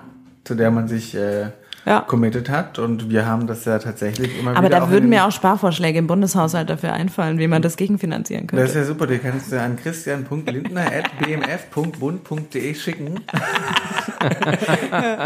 Es wäre witzig, Nee, aber- wenn das jetzt wirklich einfach seine direkte Mailadresse Ja. im Ministerium wäre. Nee, wahrscheinlich wo man CL direkt bei ihm durchkommt. das Nee, wäre aber, schon witzig. ähm, Der Punkt ist ja tatsächlich der, dass wir das ja auch mit Blick auf die MPK haben wir als Grüne das ja auch Ja. gefordert. Ja. Ähm, Das war aber auch sind echt da gut, sowohl ja. am Kanzleramt als auch äh, am Finanzminister auf taube Ohren gestoßen, die gesagt haben, Ja. nee. Kanzleramt, was ist das? Also Ja, ich selten ich- davon gehört. Ich, ich weiß auch gar nicht, wer, wer macht das denn eigentlich? Also gibt's macht da jemanden? Aus, äh, die hatte da die, diese Frau aus Mecklenburg-Vorpommern. Ah. Das noch? ja, das, so, aha. Ähm, Angelo Merte. Angelo Ah, aha, ja, ja, ja. Schlechter, so ma- schlechter Witz. Eigentlich ein ganz schlechter Witz. Ja, es ist halt so, heißt da ist witzefrei. ja. Boah, Gott, das wird nicht besser. Okay, haben wir ein anderes Thema. Wie läuft's in Ulm? Ich muss ganz schnell, ganz schnell wegkommen äh, von diesen schlechten Wortwitzen. Ja. Äh, ihr wisst ja alle, dass ähm, Lena antritt als Oberbürgermeisterin in Ulm, jetzt wo wir über die scheußliche Lage der Mhm. Ja. Kommunen aufgeklärt Jetzt habe haben. ich richtig Bock. Ich hoffe, es motiviert dich, diesen wunderbaren Job zu machen. Ja, Ja. ich schlafe seit drei Wochen nicht, aber hier in der mach ruhig. Bundespolitik ist ja auch so, dass wir jetzt, äh, wie gesagt, haben wir ja schon drüber geredet, es wäre so schön, wenn man einfach so das Geld mit beiden Fenster, äh, mit beiden Händen zum Fenster rauswerfen Ja, könnte. Ja, so wie man es hat, das muss man auch mal sagen. Also die Performance der Ampel ist natürlich nicht immer geil, aber ich möchte trotzdem auch noch mal dran erinnern, jetzt nicht ohne selbstkritisch zu sein, aber auch noch mal dran erinnern, tatsächlich, die Vorgängerregierungen hatten jetzt wirklich, also über zehn Jahre Zeit, tatsächlich das Geld mit Ja. beiden Händen aus dem Fenster zu werfen. Ja. Also die Steuerannahmen sind eben dermaßen hoch gewesen, man konnte immer noch was oben drauf satteln. Damit Und das ist irgendwann- Konflikte überdecken. Genau, damit Ja. konnte man Konflikte überdecken und dass irgendwann das nicht mehr funktioniert, Und wie ist viele jedem Wirtschaftswissenschaftler Zukunftsaufgaben, klar. Aber wie viele Ja. Zukunftsaufgaben trotzdem liegen geblieben sind. ist Genau, ist, ist hier in Göppingen ja. dasselbe. Also man muss einfach nochmal sagen, auch die Rahmenbedingungen sind nicht günstig, auch wenn nicht alles gut ist, was da, wie es kommuniziert wird und wie es gemacht wird. Äh, ganz klar, niemand macht alles, alles gut. Ja. Ja. Aber ähm, die Rahmenbedingungen sind schon auch maximal beschissen jetzt. Aber es musste so kommen und es war ein Okay, Marcel's Aperol ist leer, vielleicht machen wir eine kleine Pause. Nein, aber es musste irgendwann so kommen, es war klar und ja. Ja. Wie hast du vor, Ulm durch diese schwierigen Zeiten zu führen, liebe Lena? ähm, indem ich genau das versuche für die nächsten Jahre, also nicht die Fehler der letzten Jahre zu wiederholen, sondern äh, irgendwie für die nächsten vorzubauen. Weil, also wir leben in einer Welt voller Krisen und es ist absehbar, dass es nicht leichter wird. so Und wir nicht irgendwie da sitzen können und Däumchen drehen und warten, dass die Steuereinnahmen wieder sprudeln, sondern wir müssen was dafür machen. Und ähm, das ist ganz zentral, dass man irgendwie die Wirtschaft auch stärkt und da gehört halt die Energiewende als der entscheidende Punkt dazu, weil Wirtschaft funktioniert halt nur, wenn Energie planbar, sicher, verfügbar und günstig ist. Und das schaffen nur die Erneuerbaren. Und das ist halt einfach was, das wir jetzt mit viel mehr Nachdruck machen müssen. Das sind auch erstmal Investitionen, aber das hilft uns am Ende auch. So auf der einen Seite ist das, glaube ich, ein ganz zentrales Thema. Und ähm, was man halt auf der anderen Seite im Moment erlebt auch, weil die Menschen spüren das ja auch mit den Krisen. Und die spüren das ganz konkret im Geldbeutel auch, also weil die Inflation einfach nach wie vor richtig hoch ist und gerade für die mit wenig Einkommen sind es einfach richtig krass schwierige Zeiten und man sieht an den Ergebnissen auch. Ich glaube, man muss sich da nicht einfach nicht einfacher machen und kann irgendwie nicht sagen, ja, es ist irgendwie die Schuld der Performance der Ampel, dass die AfD im Moment so hohe Umfragewerte hat sondern es äh, ist tatsächlich auch, glaube ich, die ganz, ganz konkrete Angst, die Menschen haben vor Abstieg und äh, wirklich, also existenzielle Sorgen. Und auf die gibt es im Moment wenig gute Antworten. Und ich bin der festen Überzeugung, dass es die vor allem vor Ort gibt. Ja, weil gerade in krisenhaften Zeiten kann auch Kommune Halt geben und Sicherheit schaffen. Wenn das soziale Miteinander funktioniert, wenn man weiß, es gibt ein Netz, das einen auffängt, wenn man auch irgendwie die Hilfen, die einem zustehen, unkompliziert beantragen kann, wenn da eine Bürgernähe da ist, wenn man gehört wird mit seinen Problemen und seinen Anliegen. Und äh, vor allem habe ich auch einfach große Lust, sehr viel weiterzugeben nach Berlin und Stuttgart von dem, was vor Ort äh, irgendwie einfach richtig, richtig schwierig ist und bei dem ich manchmal nicht so sicher sicher bin, ob das auf allen Ebenen auch wirklich verstanden wird, weil da spielt halt die Musik am Ende vor Ort. Ja. Lena Schwelling, OB-Kandidatin für Ulm. genau. Ulm ja. kann mehr. ja. Sehr gut. Nee, wie ja. läuft, also gut, vielen Dank für ja. deine äh, Bewerbungsrede. Ja, sehr gerne. Wie, wie läuft der Wahlkampf? also, darauf wollte ich eh hinaus. So. Was läuft im Hintergrund? Wie läuft die Orga und das alles? Äh, was macht, was, was machst, was macht man eigentlich? Also ich weiß es ja ehrlicherweise, aber. was macht man so äh, was so macht man, Nee, was macht man so? Im Dezember ist die Wahl, also eigentlich ja. schon auch noch ein bisschen hin. Ja. Aber du steckst ja schon jetzt drin im Wahlkampf, oder? Ja, voll. Also äh, das sind im Moment ist eigentlich finde ich eine total schöne Zeit, weil es ist noch nicht so die heiße Wahlkampfphase. Das heißt, äh, man steht noch nicht ständig an Ständen oder macht Haustürwahlkampf, sondern hat so ein bisschen Zeit auch mit den Leuten wirklich ins Gespräch zu kommen. Und das mhm. ist äh, also eigentlich das, was Wahlkampf ja auch äh, cool und wertvoll macht. Und ähm, da hat man einen Haufen Termine. Also allein heute jetzt, heute Morgen war ich äh, zum Beispiel bei der Feuerwehr Weißwurst frühstücken und danach war ich mhm. äh, oh. Ja, das war sehr schön. Ich bei der Feuerwehr heute Morgen um acht, Sonntagmorgen um acht. Gab's genug süßen Senf? Ja, es gab Weil einen riesigen ja Eimer so, dass süßen man Senf. zu wenig süßen ja. Senf hat, wenn man weiß, wo es ist. Kennt ihr das Problem? Ja, kenne ich. Aber das waren die super organisatorisch ja, nee, dann, dann bestellt man süßen Senf. Äh, eigentlich, ja? eigentlich isst man ja äh, süßen Senf mit Weißwurst und nicht Weißwurst mit süßen Senf. Aber ja. man bestellt Weißwurst und dann kriegt man so eine Packung süßen Senf und das ist natürlich zu wenig. Man braucht so ein Glas. Ja, ja. Aber das haben okay. die hervorragend gemacht. Die haben so einen kleinen Eimer gekauft. Ja. Also die, die waren top vorbereitet. Und da weiß man halt wieder wirklich Krisenfestigkeit, Planungssicherheit bei der Feuerwehr. Resiliente Gesellschaft braucht genug süßen Senf im Keller. Ja. ja. Kommunen im Krisenmodus, aber süßen Senf haben wir. Ja. Genau. ja. Und Weißbier. Und Weißbier. Ja. ja. Nee, aber das war ein total äh, guter Start in den Tag. Dann habe ich bei den Paradekonzerten vorbeigeguckt und es war einfach brütend heiß, weil halt, ja, heißester Tag des Jahres hatten wir schon und alle Leute standen im Schatten irgendwie, aber waren trotzdem da und haben sich äh, irgendwie eine Big Band angeguckt, die den Marktplatz gerockt hat, auch cool. Da hat's auch heute Trinkpost gegeben. Wie 94 nee. in Dallas. ja.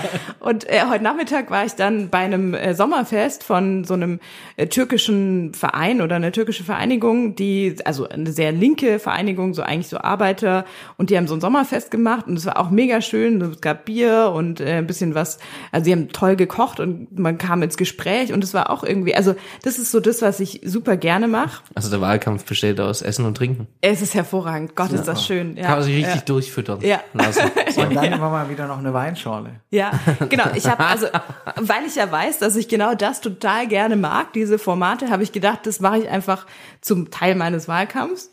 Und äh, das heißt auf eine Schorle mit Lena. Und da kann man mich sozusagen einladen, wenn man irgendwas hat, sei es so ein Sommerfest oder ein Weißwurstfrühstück oder man geht picknicken oder man äh, ist umgezogen und feiert eine Einweihungsparty, voll wurscht was. Äh, ich komme gerne vorbei, äh, weil ich gerne esse und trinke, aber ich... Vor allem auch, man kann mich einladen. Ich esse, ich esse ihr Zeug weg. Also gut. Ja gut, genau. dann trinke ich halt ihren Wein, da kochen sie halt für ja. mich, wenn es nicht anders geht. Ja, mein ja, Gott. Mein Gott. Also also wenn ich ja. das sagen muss, ja. dafür dürfen Sie ja auch mal der zukünftigen Oberbürgermeisterin die Hand schütteln. Ja. So. Nee, ganz, ganz so arm Salz ist das, was und ich Pfeffer mitbringe. kann nicht. ich auch alleine mitbringen, wenn es nicht okay, schmeckt. Okay, ja. ja. Stell dir vor, du wärst da eingeladen und dann hast du eigentlich Salz und Pfeffer zum Nachwürzen. Ja, aber, ja nee, ist schon lecker, aber ich brauche noch kurz ein bisschen.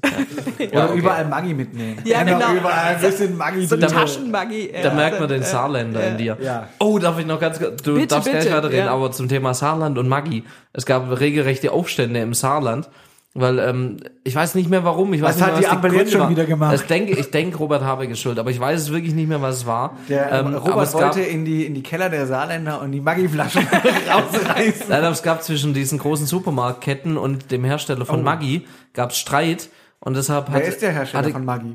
Weiß ich jetzt nicht. Lass Maggi. mich doch ausreden. Maggi. Maggi, ja, Maggi halt. Was weiß ich. Ja, du als Saarländer mit eurem Maggi-Fetisch, ihr wisst es, weil die haben so reagiert dann, weil es irgendwie diesen Streit gab, dass Maggi, dass Maggi im Saarland aus dem Sortiment genommen wurde bei ganz vielen großen Supermärkten und Ja. das hat einen richtigen Volksaufstand verursacht. Fackeln und Mist. Weil ja. niemand weiß warum, aber tatsächlich Maggi Das ist ja eben im Saarland. Grund, warum es ist Tobias Hans abgewählt Es waren ähnliche Zustände wie in den... Äh, Es war Ja, ähnlich. Es war ähnlich, wirklich. Also es ist so das Nationalheiligtum des Saarlands, was wieder viele Hinweise auf Leute die sind Armseligkeit dieses Landes die gibt. Leute sind Aber, dann wieder umgeschwenkt auf Leona. ja. Gut, Ja. also der Emmerich hat schon ein Aperol, man merkt's. Der, Ja. der grätscht dir die ganze Zeit rein. Jetzt sag lustig. noch mal weiter, Ja. wie war's in Ulm? Ja, okay. Also ich, ich komme natürlich wieder Saarland mit meinem... triggert mich. Ja, Ja, wirklich, also das packt ja. ihn richtig, ja. Würde ich dich gerne Ja, mal sehen. es halt einfach immer noch köstlich. Wer ist der Hersteller von Maggi? Maggi. Ja, Ja. weiß ich nicht, da steht doch bestimmt eine Firma dahinter. Ja, Ja, Maggi. Maggi. Ja, aber die ge- gehört doch zu irgendeinem Konzern Ach so, ja, die bestimmt. Ja. gehört zu Nestle. Ja, also. Ja. du blöder Hund. Die gehört zu Nestle. Das ist ja, Maggi ist ja auch eine Firma. Ja, ja, also leert euch rein, ihr Saarländer, euer Nestle-Scheiß. So, jetzt red weiter, verdammt nochmal. Jetzt reg ich mich schon wieder auf über das blöde Saarland. Also, Also ich bringe kein Maggi mit, äh, wenn man mich einlädt, aber ich bringe was zu trinken mit. Und zwar, äh, ich kann einen Kasten Bier mitbringen oder äh, Wein. Es gibt oder, guten Saarriesling. Ja, also ich bringe Das auch keinen saarländischen Wein mit. Ich, das ist ein Pseudo-Bundesland da. Also, Genau. Oder eben Saftschorle, Limonade, egal was. Also ich, ich komme nicht mit leeren Händen und belästige die Leute, sondern äh, genau. Ich, du kommst mit vollen Händen und belästigst die Leute. ja, aber das funktioniert total gut. Also ich hätte das, ich, ich habe das ja auch gemacht, weil ich es echt gerne mache. So, also es war jetzt nicht nur äh, für den Wahlkampf, sondern weil ich gedacht habe, oh ja, eigentlich kann ich das Nützliche auch mit dem Schönen verbinden. Und tatsächlich denken viele andere Leute offensichtlich ähnlich wie ich. Und deswegen habe ich total viele Einladungen jetzt schon über die Sommerferien äh, für so Schorle-Termine. Das ist mega cool. Von Musikvereinen über irgendwie Leute, die sagen so, oh ja, finde ich cool, machen wir auf meiner Dachterrasse irgendwas und so. Also es ist richtig, richtig schön. Auf der Ja. Dachterrasse auch voll wieder das Klientel, ja? Die regen sich auf, dass ihnen das Elterngeld gestrichen werden soll. Es gibt auch Das sind ja häufig die Leute mit geringem Einkommen. genau, es die mit den Dachterrassen in der Innenstadt. Dachterrassen, bin ich mir sicher. ja. Nee, genau, freue ich mich total drauf. Ja. Vielleicht zur Klarstellung noch eine Sache, weil ich auch ähm, interessante Zuschriften bekommen habe. Ja, ich wollte es gerade sagen. Nur die Liebe zählt. Genau. Äh, auf eine Schorle mit Lena ist kein 1 zu 1 Format und auch keine Dating-Möglichkeit. Könnte es aber sein. ist es nicht. Ich bin sehr, sehr glücklich in meiner Beziehung und äh, ich würde es auch einfach von den Kapazitäten her nicht schaffen, 130.000 Ulmerinnen und Ulmer persönlich auf eine Schorle zu treffen. Deswegen, genau, gerne, wenn ihr vielleicht mit Freunden irgendwo seid oder so, komme ich dazu. Aber es ist nicht so direkt ein 1 zu 1 Format. In jedem Wahlkampf kommt irgendwann der Punkt, wo man sagt, wo man das überdenkt und sagt, ich bin doch bereit für die Stimmen alles zu tun. Also, ich kämpfe um jede Stimme. Ja. Die, die Weinschorle zollt ja. schon der Größe der Stadt äh, Tribut. Wäre die Stadt kleiner, wäre es einfach ein Glas Wein. Ja, ja. Ja, bei mir war es ein Bier. Da Ja. war es auch ein Bier mit Alex, ja. Ja. Äh, natürlich Nee, äh, aber hast ich du hab- wieder sehr gut kopiert, das Format. ja, aber ein bisschen umgeändert. Ja, ich habe es tatsächlich anders gemacht, ja, Ja. das stimmt. Bei mir war es der Kaffeekuchenkandidat. Uh. Ja. Hast du Kuchen dann mitgebracht? Ja, tatsächlich. Ah. Ja. Was Ja, gab's? krass. Äh, Käsekuchen in aller Regel, weil ich, Ah, mag, ja. weil ich mag Käsekuchen. Ja. Deine Freundin macht einen sehr guten russischen Zupfkuchen, finde ich. Hätte sie Ja, auch mitbringen können. stimmt. Aber jetzt gar schlecht gealtert. Ja, russischer Zupfkuchen, ganz schwierig ja, gerade. das stimmt. Das ist jetzt ukrainischer Zupfkuchen. Ja. Ja. also, haben wir noch was? nee, aber, aber tatsächlich, also es ist ja noch eine Weile hin bis zur Wahl. Ja. Und ansonsten machen wir das, was man halt so macht. Man bereitet die Kampagne vor. Wir wir machen jetzt bald Action Network habe Fotos. ich mal wo ja, gehört. super wichtig. Äh, Das ist ein sehr gutes Stichwort. Genau. Also es gibt einen ganz zentralen Aber so, Wahlkampf. das Stichwort so richtig Ja. aus der Hüfte geschossen. Aus dem wie ist so wie ein ganz normales Gespräch auf einmal. Action Network habe ich gehört. Ja. Von wem denn? Von wem hast du das denn gehört? Das, das wüsste ich jetzt mal gerne. Manchmal blättert man ja mal so in der Gala oder in der Buch. Und da stand was zu Lenas Action Network. Ja, klar. Da dachte ich, wenn sie gerade neben mir sitzt, Ja. frage ich mal nach. Frag ich doch mal Was nach. ist das eigentlich hier? Wozu ist das gut? Ja. Im Kicker habe ich es auch gelesen. Hat auch letztens beim Weißwurstfrühstück in Feuerwehr irgendeiner erwähnt. Ja. Action Network. Action ja. Network. Ja, Ja, ich gut, werde erklär viel, mal. viel drauf angesprochen. Nee, das, äh, also, das ist tatsächlich das zentrale Wahlkampfinstrument, das wir nutzen, also neben dem ganzen üblichen, so Plakate, Flyer, was man so macht. Äh, und deswegen ist es super wichtig, dass sich alle, die mich irgendwie unterstützen wollen, da eintragen. Man kauft damit keine Waschmaschinen, man geht keinerlei Verpflichtungen oder irgendwas ein. Es ist nur ein E-Mail-Verteiler sozusagen, aber äh, der ist total wichtig, weil wir es gibt darüber nur eine alle Wärmepumpe.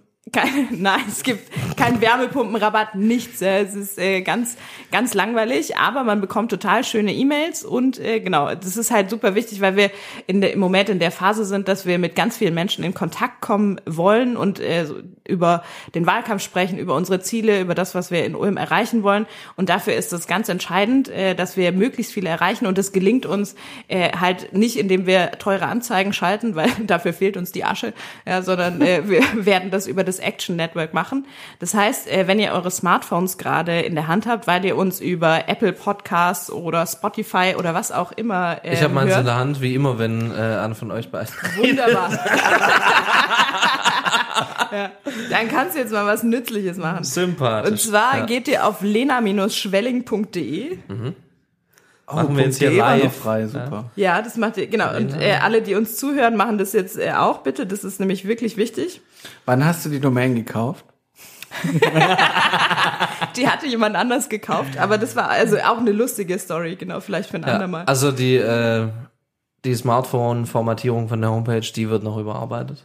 Das äh, werden wir viel darauf angesprochen, dass man das nicht so gut lesen kann. Äh, haben wir mit der Agentur auch viel diskutiert, aber das ist hat ästhetische Gründe, habe ich gelernt.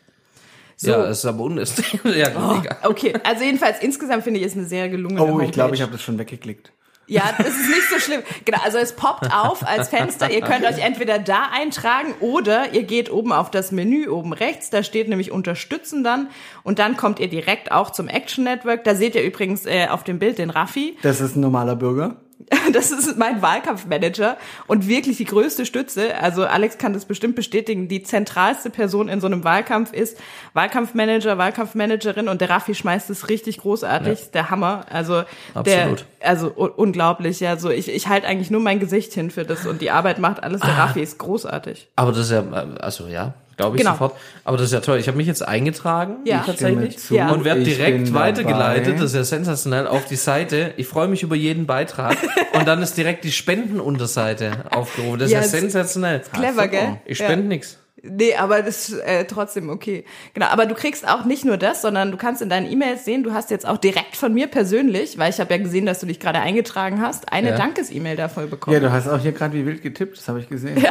Ja, ich muss da jetzt nur in das, äh, das E-Mail-Postfach, das ich sonst nie nutze, wo die ganzen anderen Spam-Mails sind. Seit, Moment. seit, Toll, wann, seit danke. wann siezen wir uns denn? Ja, ich Okay, wollte es hier. höflich machen. Ja. äh, Lena Schwelling-Lena. Mhm. Schreibt mir herzlichen Dank, dass Sie mit dabei sind mit einem äh, ganz herausragenden Bild von dir. ja, Soll ich den Text vorlesen oder spoilert das jetzt zu viel? Ich- Müsst ihr selber rausfinden. Wo sind eigentlich die Fotos entstanden? Äh, die ganz sind, schön da. Ja, total. Das ist äh, das Café Animo in Ulm. Äh, an Noah. Ja. Ah, Ach, vielleicht spende ich jetzt doch auch gleich was, wenn ich dabei bin. Wenn du schon dabei bist. Auch das, äh, tatsächlich, auch jeder kleine Beitrag hilft total, weil im Moment haben wir noch nicht mal Geld, um Beachflex zu machen oder so. Und das wäre eine großartige Sache für so Wahlkampfstände. Genau. Also wir können auch wirklich mit, mit sehr kleinen Beiträgen total viel machen. Flyer verteilen, Haustürwahlkampf. Vielleicht mal eine Pizza essen. Na, dafür will ich aber, dafür will ich jetzt aber nur nichts spenden, dass ihr Pizza essen könnt. Du isst ja eh den ganzen Tag auf Ich werde überall eingeladen, ja. Also Ja. Für, nicht für mich, ja, aber für die Menschen, die sonst so. Weil das möchte ich auch nochmal an der Stelle sagen, es ist richtig cool. Obwohl der Wahlkampf noch nicht so ganz losging, äh, haben sich schon mega viele Leute gemeldet, die Bock haben mitzumachen. Quer durchs Land, aus Ulm, überall. Oh, das Und ist ja voll das schöne Café. Das ist total schön, äh, kann man sehr empfehlen, haben auch einen hervorragenden Kaffee da, es gibt auch Limo und so. Es ist auch, man kann nett draußen sitzen, in der Pfauengasse. Schön. Genau. Ja, also der, der Wahlkampf äh, wird Läuft. dann Fahrt aufnehmen natürlich. Ja. Ist jetzt auch noch Also zu früh, jeder, der vorhat, der Und- heute den Podcast hier zu abonnieren, lasst das und äh, Geht Action lieber Network. in der Zeit auf lena-schwelling.de. Naja, Tragt soweit euch würde ich nicht Man kann gehen. beides machen, man weil, kann weil beides ganz machen. ehrlich, die Wahlkampagne endet im Dezember, so oder Spendet so. Geld Der Podcast und, geht weiter. Und, und er schreibt dazu, dass von der Spende äh, 10% an Alex und Marcel sollen. Zur Absicherung Ja, unseres Lebensabends, wenn wir das Elterngeld nicht mehr bekommen. ja, genau. genau.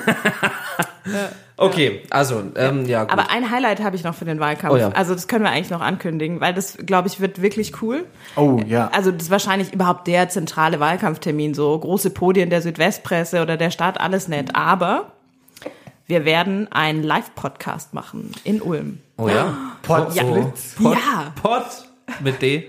Splitz. Ja.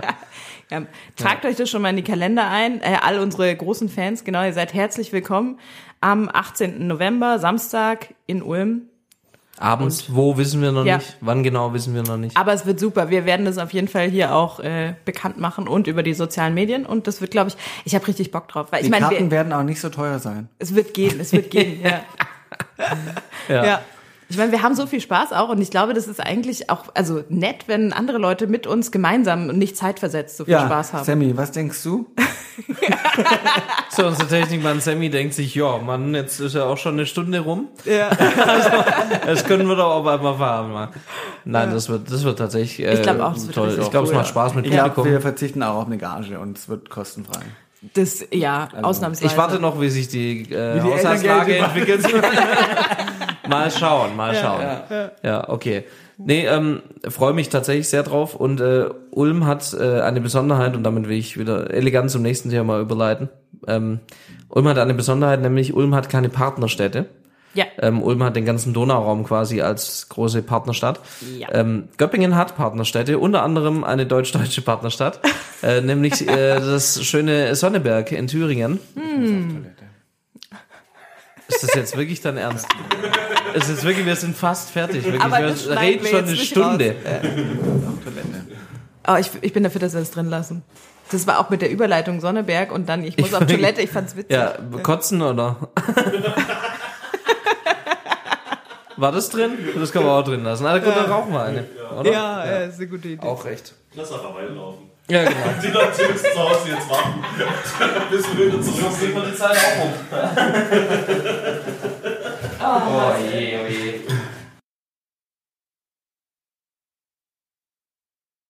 Five hours later. So, also kurze, kurze Pipi- und Raucherpause hatten wir. Äh, Wir lassen den Schnitt jetzt einfach mal drin.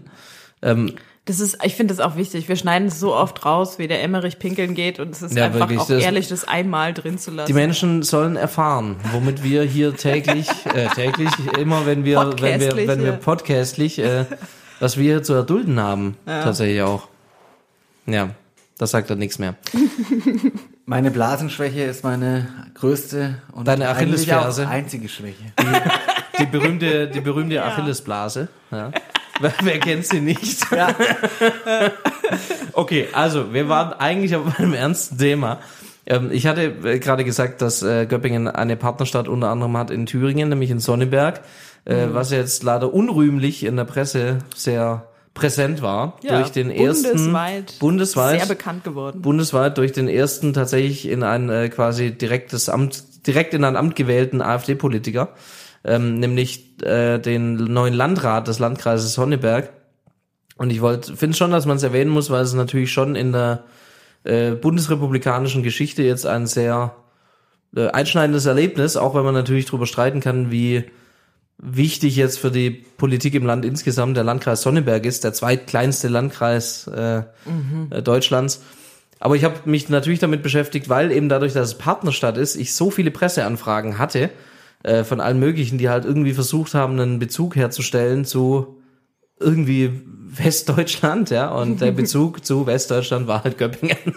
Ja. Ja, und ich habe die meisten, ich habe dann ein ganz kurzes äh, Pressestatement haben wir rausgeschickt, wo eigentlich nicht viel drin stand. Da habe ich nur gesagt, ja, das ist halt eine, eine Wahl, die muss man akzeptieren, so. Ähm, und wir sind ja verpartnert mit der Stadt Sonneberg, da Nicht regiert nicht die AfD, nicht mit dem Landkreis. Ähm, und das war dann aber auch relativ wenig, weil ich ja eigentlich, also ich komme ja aus der ähm, ja, Anti-Rechtsbewegung auch ein Stück weit, hab da ja in Göppingen war ich da immer sehr aktiv, deshalb waren das manchen dann doch auch sehr wenig. Also an der Stelle schon möchte ich nochmal klar sagen, natürlich finde ich es nicht gut. Aber ich finde es auch immer schwierig, wenn dann, ähm, ja, wenn dann, wenn man dann versucht, mehr oder weniger, äh, den, den Menschen in Ostdeutschland in Anführungszeichen zu erklären, Ja. äh, wie dann das funktioniert mit der Demokratie. Man muss natürlich trotzdem sagen, AfD, äh, faschistische Partei, rechtsextreme Partei, äh, Ja. darf man eigentlich nicht wählen, aber jedes Mal, wenn man das sagt, ruft man ja auch so einen Trotz hervor. Ähm, Ja. und was das dann auch für Folgen hatte, nämlich dass dann Friedrich Merz am Tag danach irgendwie nichts Besseres wusste, als die Grünen zum politischen Hauptgegner zu erklären, da lang ich mir den Kopf, da denke ich mir echt, okay, wohin, wohin führt das noch? Da gab es einen wunderbaren Kommentar im Spiegel, ich weiß jetzt nicht mehr von wem. Ähm, ich habe heute oft den Spiegel, glaube ich, erwähnt. Ähm, wo auch drin stand, die Brandmauer gegen rechts bringt nichts, wenn man auf beiden Seiten der Mauer Feuer legt und keiner löscht. so, fand ich ein schönes Bild, ja, weil wirklich Ja. äh, Wagenknecht, jetzt mal egal welches Couleur oder welche Partei, aber dieser, dieser ständige Populismus und dieser ständige Versuch, ähm, darüber quasi einfach nur für sich quasi Politik zu machen, also nur für den eigenen Erfolg und überhaupt nicht mehr fürs Land, was ich da einfach feststelle, der treibt natürlich den Leuten erst recht ja. äh, treibt die Leute erst recht zur AfD, ja, und zu denen, die die vermeintlich einfachen Lösungen haben, die, äh, wie Robert Habeck das schön gesagt hat, irgendwie den, ähm, also quasi Probleme zu unlösbaren Problemen machen, weil dann der Populismus funktioniert, ja, so kurz zusammengefasst. Ja. Äh, Finde ich verantwortungslos, schlicht und einfach verantwortungslos. Und es gibt Beispiele, wo man, wo sich zeigt, wenn die demokratischen Parteien zusammenarbeiten, wenn sie sich auf eine gemeinsame Haltung auch gegenüber der AfD einigen, äh, wenn sie Sachpolitik machen und nicht ständig in Populismus verfallen, äh, dann funktioniert das, dann steigt die AfD nicht so stark, dann spricht Ja. sie die Menschen nicht so an. Da ist jetzt Schleswig-Holstein gerade so das Paradebeispiel ähm, mit äh, schwarz-grüner Regierung, mit Daniel Günther als Ministerpräsident, wo aber auch die Opposition Sachpolitik macht tatsächlich. Ähm, und da ist die AfD aus dem Landtag rausgeflogen, ja. Also das muss man einfach sagen, es gibt, es gibt Möglichkeiten, es gibt Strategien, wie man eine AfD wieder kleiner machen kann. Aber da müssen tatsächlich, so nervig es klingt, nicht alle nur auf den kurzfristigen Erfolg schielen, sondern einfach, einfach zur Politik zurückkehren und sagen, was macht das Land besser? Ja. Ich meine, das ist ja auch, also wenn man jetzt so diese Reaktion von Merz sich vergegenwärtigt, also in der Situation, in der jetzt so die Zufriedenheitswerte mit der Ampel nicht so dolle sind ähm, und äh, die Umfragewerte der AfD nach oben gehen, die der Union aber stagnieren, ist es halt auch etwas, wo sie eine, eine Union ja fragen muss, äh, ist das vielleicht der falsche Ansatz, den die da wählen, auch so populistisch und auch immer mal noch mal einen draufzusetzen. Also nicht die gesamte Union, aber wie Friedrich Merz das macht. Und der nimmt da ja auch keine Rücksicht auf eigene Leute, weil er hat ja auch selber zum Beispiel dann gesagt, ja, in einem äh, Interview, ich glaube bei Berlin direkt oder sowas, dass auch die Landesregierung in NRW äh, nicht so gute Zufriedenheitswerte hat und Ja. äh, da die AfD auch gute Umfragewerte hätte. Also hat da auch in so einem innerparteilichen Konflikt selber nochmal den eigenen Leuten ans Bein gepinkelt. Und ich glaube, mit dieser Art und Weise ist es vollkommen klar, dass man damit der AfD nicht irgendwie wegnimmt. In genau dem Licht, glaube ich, muss man diese politische Hauptgegnernummer irgendwie auch einordnen. Das hat eigentlich ehrlicherweise nichts mit den Grünen zu tun, äh, weil ich habe jetzt festgestellt, Friedrich Merz weiß auch gar nicht, äh, wer Grüne sind und wie die so sind. Da kann ich gleich noch was dazu erzählen. Sondern das ist eigentlich äh, tatsächlich nur so CDU-interner Kanzlerkandidatur-Vorwahlkampf, ja, sondern so, das ist halt, also merkt man ja an allem, da geht's jetzt irgendwie um die Frage, äh, Hendrik Wüst und äh, Daniel Günther, die gut mit den Grünen regieren und sehr erfolgreich, ähm, und äh, genau in Baden-Württemberg sind wir ja auch in der Situation, zum Glück mit umgekehrten Vorzeichen, aber ähm, oder halt Friedrich Merz und Markus Söder, die irgendwie versuchen, sich gegen die Grünen abzugrenzen. Und das ist eigentlich eine CDU-interne Nummer, die tatsächlich mit uns, glaube ich, gar nicht so viel zu tun hat, sondern da geht es darum, in welche Richtung will sich eigentlich die CDU äh, in Zukunft aufstellen. Ja, aber es ähm, glaube ich schon auch, kann ich mir vorstellen, aber am Ende macht es im Ergebnis das halt nicht besser. Also wenn, wenn alle, und ich meine es jetzt nicht nur auf die Union bezogen, äh, sondern wirklich auf alle, wenn alle so tun, als wäre es tatsächlich irgendwie der Untergang des Abendlandes, wenn Ja, ja. der politische Gegner ähm, gewählt wird, dann brauche ich mich nicht wundern. Also wenn ich, äh, dann, dann, ver, dann tue ich ja quasi so, als wären alle anderen außer meiner eigenen Partei die Extremisten und dass ich dann die Leute eben zu den echten Extremisten treibe, Ja. darf einen eigentlich nicht überraschen, ja. Also man muss ja als, als normaler Mensch, der jetzt auch nicht in einer Partei organisiert ist oder auch nicht äh, immer fest zu einer Partei steht, sondern Wechselwähler oder wie, wie auch immer, ähm, wenn der natürlich ständig hört, egal wen du wählst, äh, die einen behaupten, das wäre jetzt der Untergang fürs Land, ähm, ja gut, dann kann ich auch die echten Extremisten wählen. Also die Logik verstehe ich nicht, die dahinter steckt, ja, und da müssen aber alle äh, an sich arbeiten auch. Also ich finde es gerade echt extrem frustrierend und es macht auch gerade wirklich keinen Spaß, weil ich echte Sorge habe, äh, wie das weitergehen soll. Und ich sehe nicht, dass in den Parteien da jetzt krasse Lösungsansätze irgendwie vorhanden sind im Sinne von, wir machen jetzt Sachpolitik. Glaube ich nicht. Ja. Dabei ist ja das genau, also wenn man sich die Kurve der AfD-Umfrageergebnisse anguckt, dann ist genau das, was man ja sieht, äh, wenn die Regierung erfolgreiche Arbeit macht, wenn die Politik insgesamt funktioniert, wenn auch Regierung und Opposition zusammenarbeiten, so wie man das beispielsweise am Anfang des Ukraine-Kriegs oder auch am Anfang der Corona-Pandemie hatte, wo es ja äh, auch eine große Geschlossenheit in der politischen Landschaft gab, dann hat die AfD sehr, sehr niedrige Umfragewerte gehabt. Ja, also weil man hatte ein großes Vertrauen in die Politik und in äh, die Regierenden und so, dass das funktioniert, dass die da gute Lösungen auch gemeinsam finden für die Sache. Also wo halt die Parteien nicht am, an erster Stelle standen, sondern tatsächlich das Land, ja, so wie es irgendwie sein soll. Und je mehr man sich in diesen Parteien klein, klein dann irgendwie zerstreitet und jeder nur nach dem eigenen Vorteil schaut, genauso wie du es beschrieben hast, Alex, desto stärker werden auch die Umfragewerte der AfD. Also deswegen finde ich, kann man daraus ja eigentlich nur einen Schluss ziehen, nämlich ordentliche Sachpolitik zu machen und sich halt nicht ähm. Immer, genau, nicht nur miteinander zu beschäftigen, weil das nervt die Leute so. Das ist auch, äh, ich finde auch, also vielleicht ein leichter Vorwurf darf man nicht machen, weiß ich, aber an die Medien, weil das, also natürlich ständig irgendwie auch dieses Streitthema hochgezogen wird.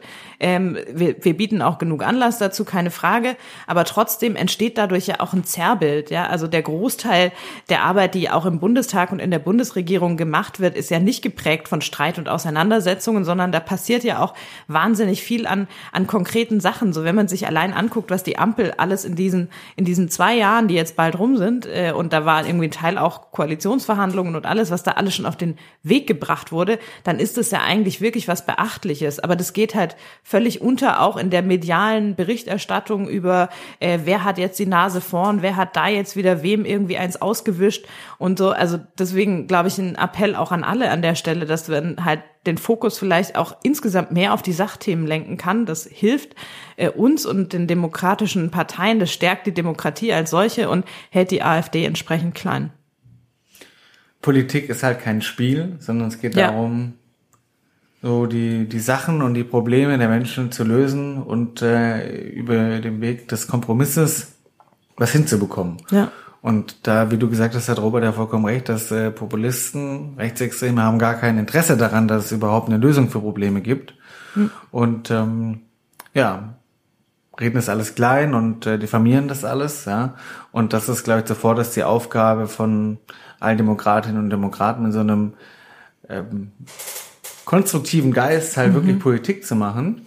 Ja. Und dann darf man halt, was man aber dabei jetzt auch nicht vergessen darf, ist, es gibt halt schon, also ich finde, es gibt halt trotzdem immer auch jetzt nicht zu rechtfertigen, so die AfD zu wählen, ja, weil was äh, die wollen und ähm, was so ein Höcke will und das ist ja eigentlich ziemlich klar, ja, die werden halt die Demokratie als erstes abschaffen, wenn die mal irgendwie die Möglichkeit haben sollten, wenn sie in Regierungsverantwortung sind. Ja. Ähm, so, deswegen gibt's ja keine Rechtfertigung, sondern es gibt halt so Erklärungsmuster und es gibt halt viele, viele Punkte, was da passiert. Ich glaube, das eine ist halt diese, der große Punkt der Unzufriedenheit mit der Politik, die die Sachen nicht gelöst bekommt. Auf der anderen Seite, und das ist halt äh, nochmal viel schwieriger, wie man daran kommt, ist es diese Sache, dass Menschen sich halt einfach abgehängt fühlen. Ich glaube, da ist so die Aufgabe von Demokratinnen und Demokraten, auch an Orte zu gehen, wo es weh tut, wo es unbequem ist, mit den Menschen zu reden. Ja, Ja.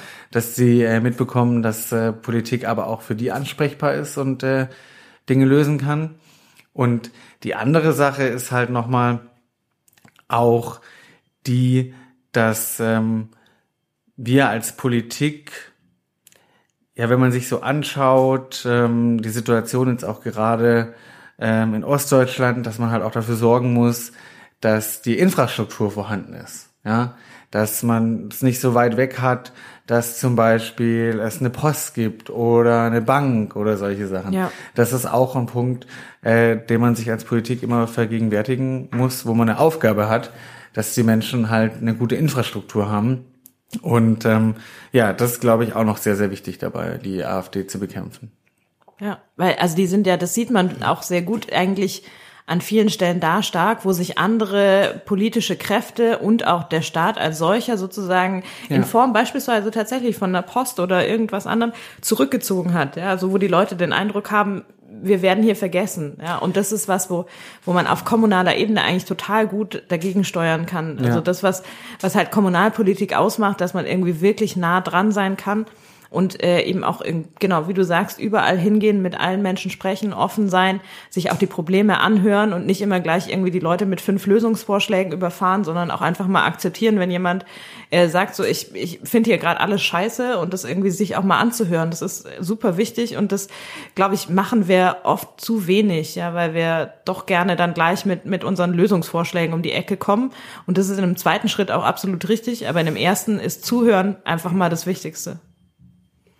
Ja. Also wir diskutieren im Endeffekt seit Gründung der AfD, wie man am besten mit ihr umgeht. Ja. Wir haben hier die Lösung gefunden. Wen es interessiert, der Ich kann glaube, uns man war da aber auch gesamtgesellschaftlich schon mal weiter, aber jetzt haben sie natürlich wieder ein Hoch erlebt. Und was mich ja so schockiert hat, jetzt ohne so Medienschelte betreiben zu wollen, Ja. aber es gab, finde ich, schon auch so ein, naja, Common Sense, äh, aber es gab so eine Entwicklung, so vor ähm, acht Jahren oder so, als die AfD so hochkam, da saßen die dann auch in so großen Talkshows oder hatten Ja. Interviews in der FAZ oder in der Welt oder keine Ahnung, vielleicht auch mal in der SZ, ja, aber in äh, großen Zeitungen. Und das war ja die letzten Jahre alles nicht mehr so. Und jetzt plötzlich war Tino Kruppalla mal wieder bei Maischberger und Alice Weidel hatte ein großes Interview auf Seite 1, da war sie äh, beim Stern. Also man so darf die ja jetzt nicht äh, ausblenden, ja, aber man hat denen dann auch noch mal so äh, Plattformen gegeben, die, wo ich finde, das ist eigentlich der falsche Aber manchmal Ansatz für eine funktioniert es auch gut. Also ich erinnere mich an eine ähm, Landsendung vor ein paar Wochen. Da Ja, war stimmt. der Energieexperte der AfD, also der Abgeordnete, der für die Energiethemen zuständig ist im Bundestag. Und es war wirklich, also ich fand es eine richtig gute Sendung, weil man einfach ähm, gemerkt hat, dass er überhaupt keine Ahnung hat. Also Ja. der vom Thema Ja, nicht den stimmt, blassesten ja. Schimmer und hat immer versucht, auf irgendwelche Experten und irgendwelche erfundenen Studien zurückzugreifen und so und Ja. ist halt überhaupt, also man hat wirklich gemerkt, die haben gar keine Lösungskonzepte. Ja. Und ich glaube, das ist was, das, also wenn man in die Richtung das macht, ist es, glaube ich, gut. Und da tut's halt nur ein Titel irgendwie, der reißerisch aussieht, nicht, sondern da muss man wirklich äh, auch genau mit den entsprechenden Fragen und äh, was ist denn eure Lösung? Was ist euer Konzept? Also super spannend ist es ja quasi, das äh, habe ich irgendwo gelesen, wenn man die AfD ähm, sozusagen auffordern würde, ihre politische Vision zu beschreiben, ohne das Wort nicht zu benutzen. Mhm. Ja, also was wollen die denn eigentlich? Das ist ja völlig unklar, sondern die sagen immer, was sie alles nicht wollen. Und Ja. das ist oftmals irgendwas Erfundenes, was ja auch gar, gar nicht, gar nicht der Realität entspricht. Und was würde denn rauskommen, wenn die mal sagen, so, wie stellen sie sich denn das Land 2050 vor oder sowas? Was haben die vor? Was wollen die eigentlich? Ja, der Also- Punkt ist halt, alles, was sie wollen, können sie nicht laut sagen. Ja. Ja. ja, das ist halt auch, ähm, also gerade zum Thema Medien, äh, so funktioniert ja, funktionieren Medien halt tatsächlich so rein von der Systematik. Sie kommen ja dann, bekommen ja dann quasi ihre Interviews, wenn äh, es ein Thema gibt, bei dem sie eine sehr polarisierende Meinung vertreten, sage ich mal. Es wäre ja interessant gewesen in diesen Momenten der großen Geschlossenheit. Äh, da hätte ich es jetzt weniger schlimm gefunden, wenn man da mal ein großes Interview gemacht hätte zu den Themen der Zeit, wenn keins dabei ist, das eben genau diese ähm, AfD, sage ich mal, nutzt, um, um Leute zu triggern und sie auf ihre Seite zu ziehen. Hätte ich spannender gefunden.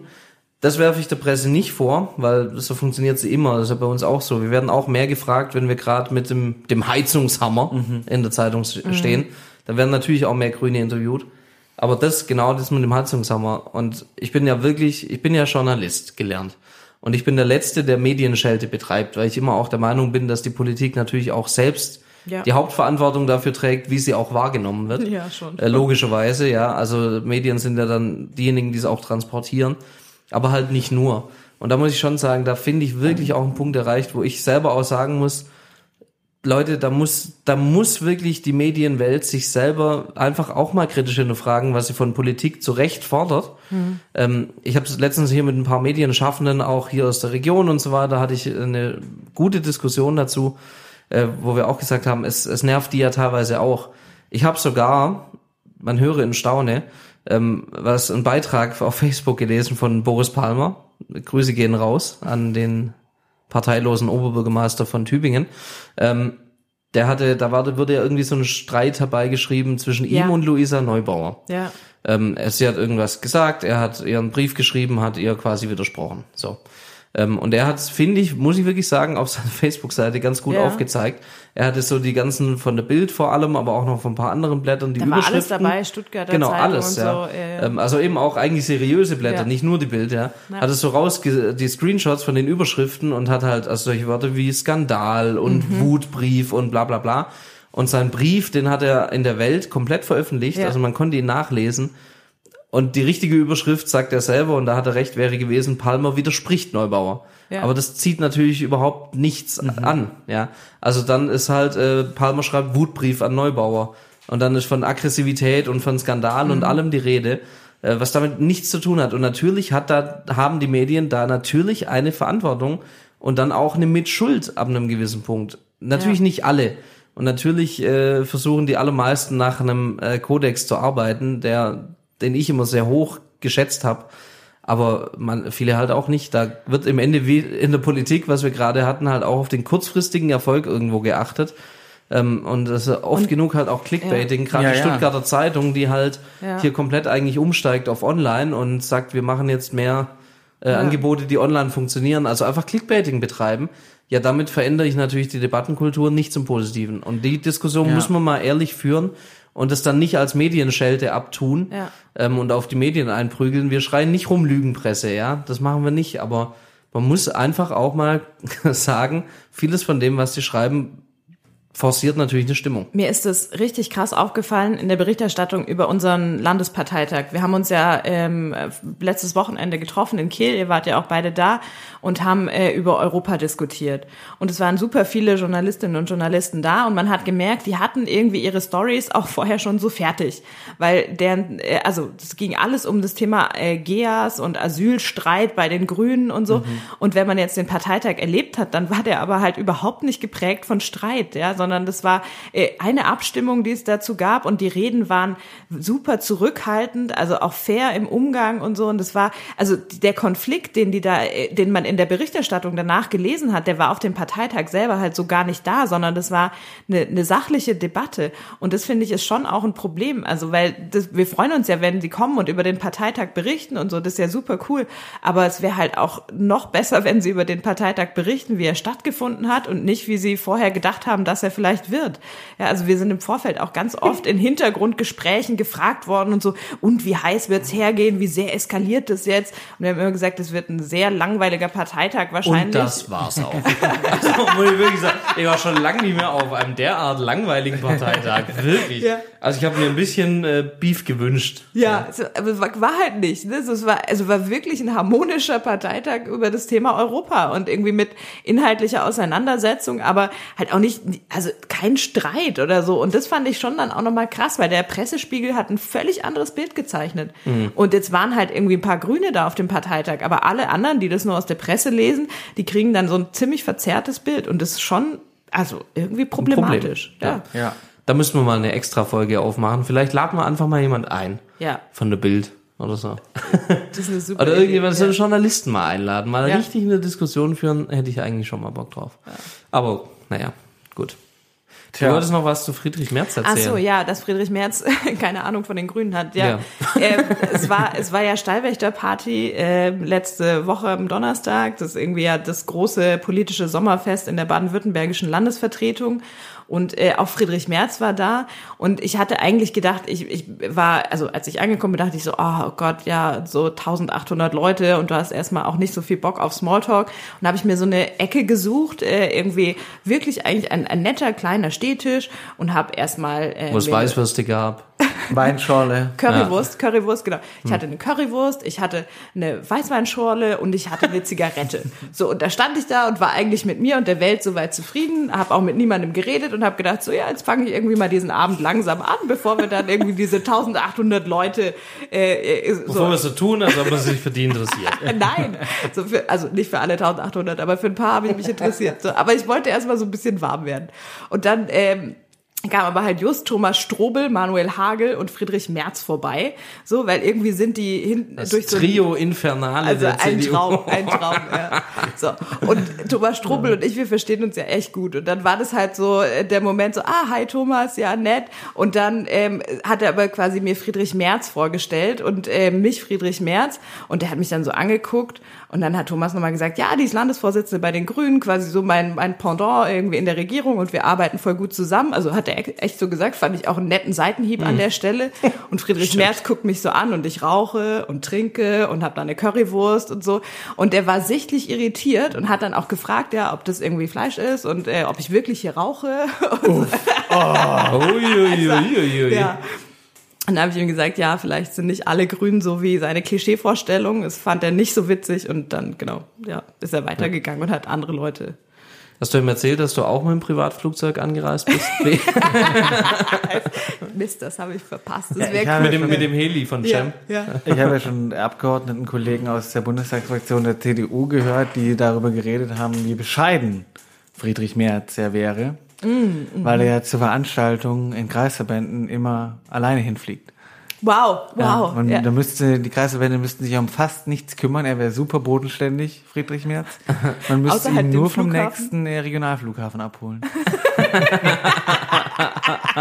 Das ist auch interessant, wie die Bodenständigkeit so Ja. äh, Da auseinander klaffen halt manchmal die Welten auseinander.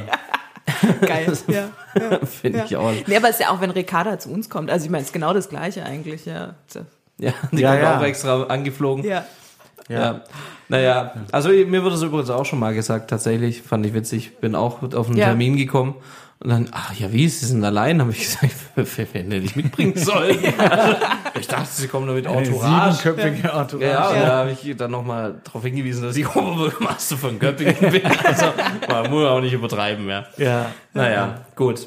Jetzt habe ich gar nicht äh, über unseren schönen Maintag geredet, den wir hatten, um eine Maintagsrede, die ihr alle gehört habt. Die war und Bombe. wenn nicht, die ihr nachhören könnt bei der Filztalwelle, unserem lokalen Fernsehsender. Du hast Ja. auch ganz subtil den Link verschickt. Vielen Dank dafür. Sehr gern. Äh, schreibt man vielleicht in die, äh, ja, das kann man doch hier in die, Ja, die Dings, unbedingt. äh, wie heißt das? Show Show Notes. Ja. In die Show Notes schreiben. Ja.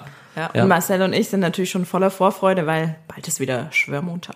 Ja. Ich werde das erste. Mal seit vielen Jahren nicht dabei sein. Ja. Gunthers vielleicht letzter Schwörmontag. Und ich finde, mit diesen selbstbewussten Worten der OB-Kandidatin Lena Schwelling äh, können wir es auch beenden. Wir haben sehr lange gequatscht heute. Ja. Gab auch viel zu war auch schön. Ja, War auch schon schön. lustig. Und äh, wir versuchen natürlich im Sommer irgendwie nochmal äh, vielleicht eine Folge hinzubekommen. Ja. Aber wenn nicht, dann wie gesagt spätestens 18. November in ja, Ulm. davor schaffen wir es schon nochmal. Ja, ja, wenn, ja, natürlich, wir werden es davor ja. nochmal schaffen, aber ihr könnt es Ja. euch trotzdem, trotzdem nochmal fett anstreichen im Kalender.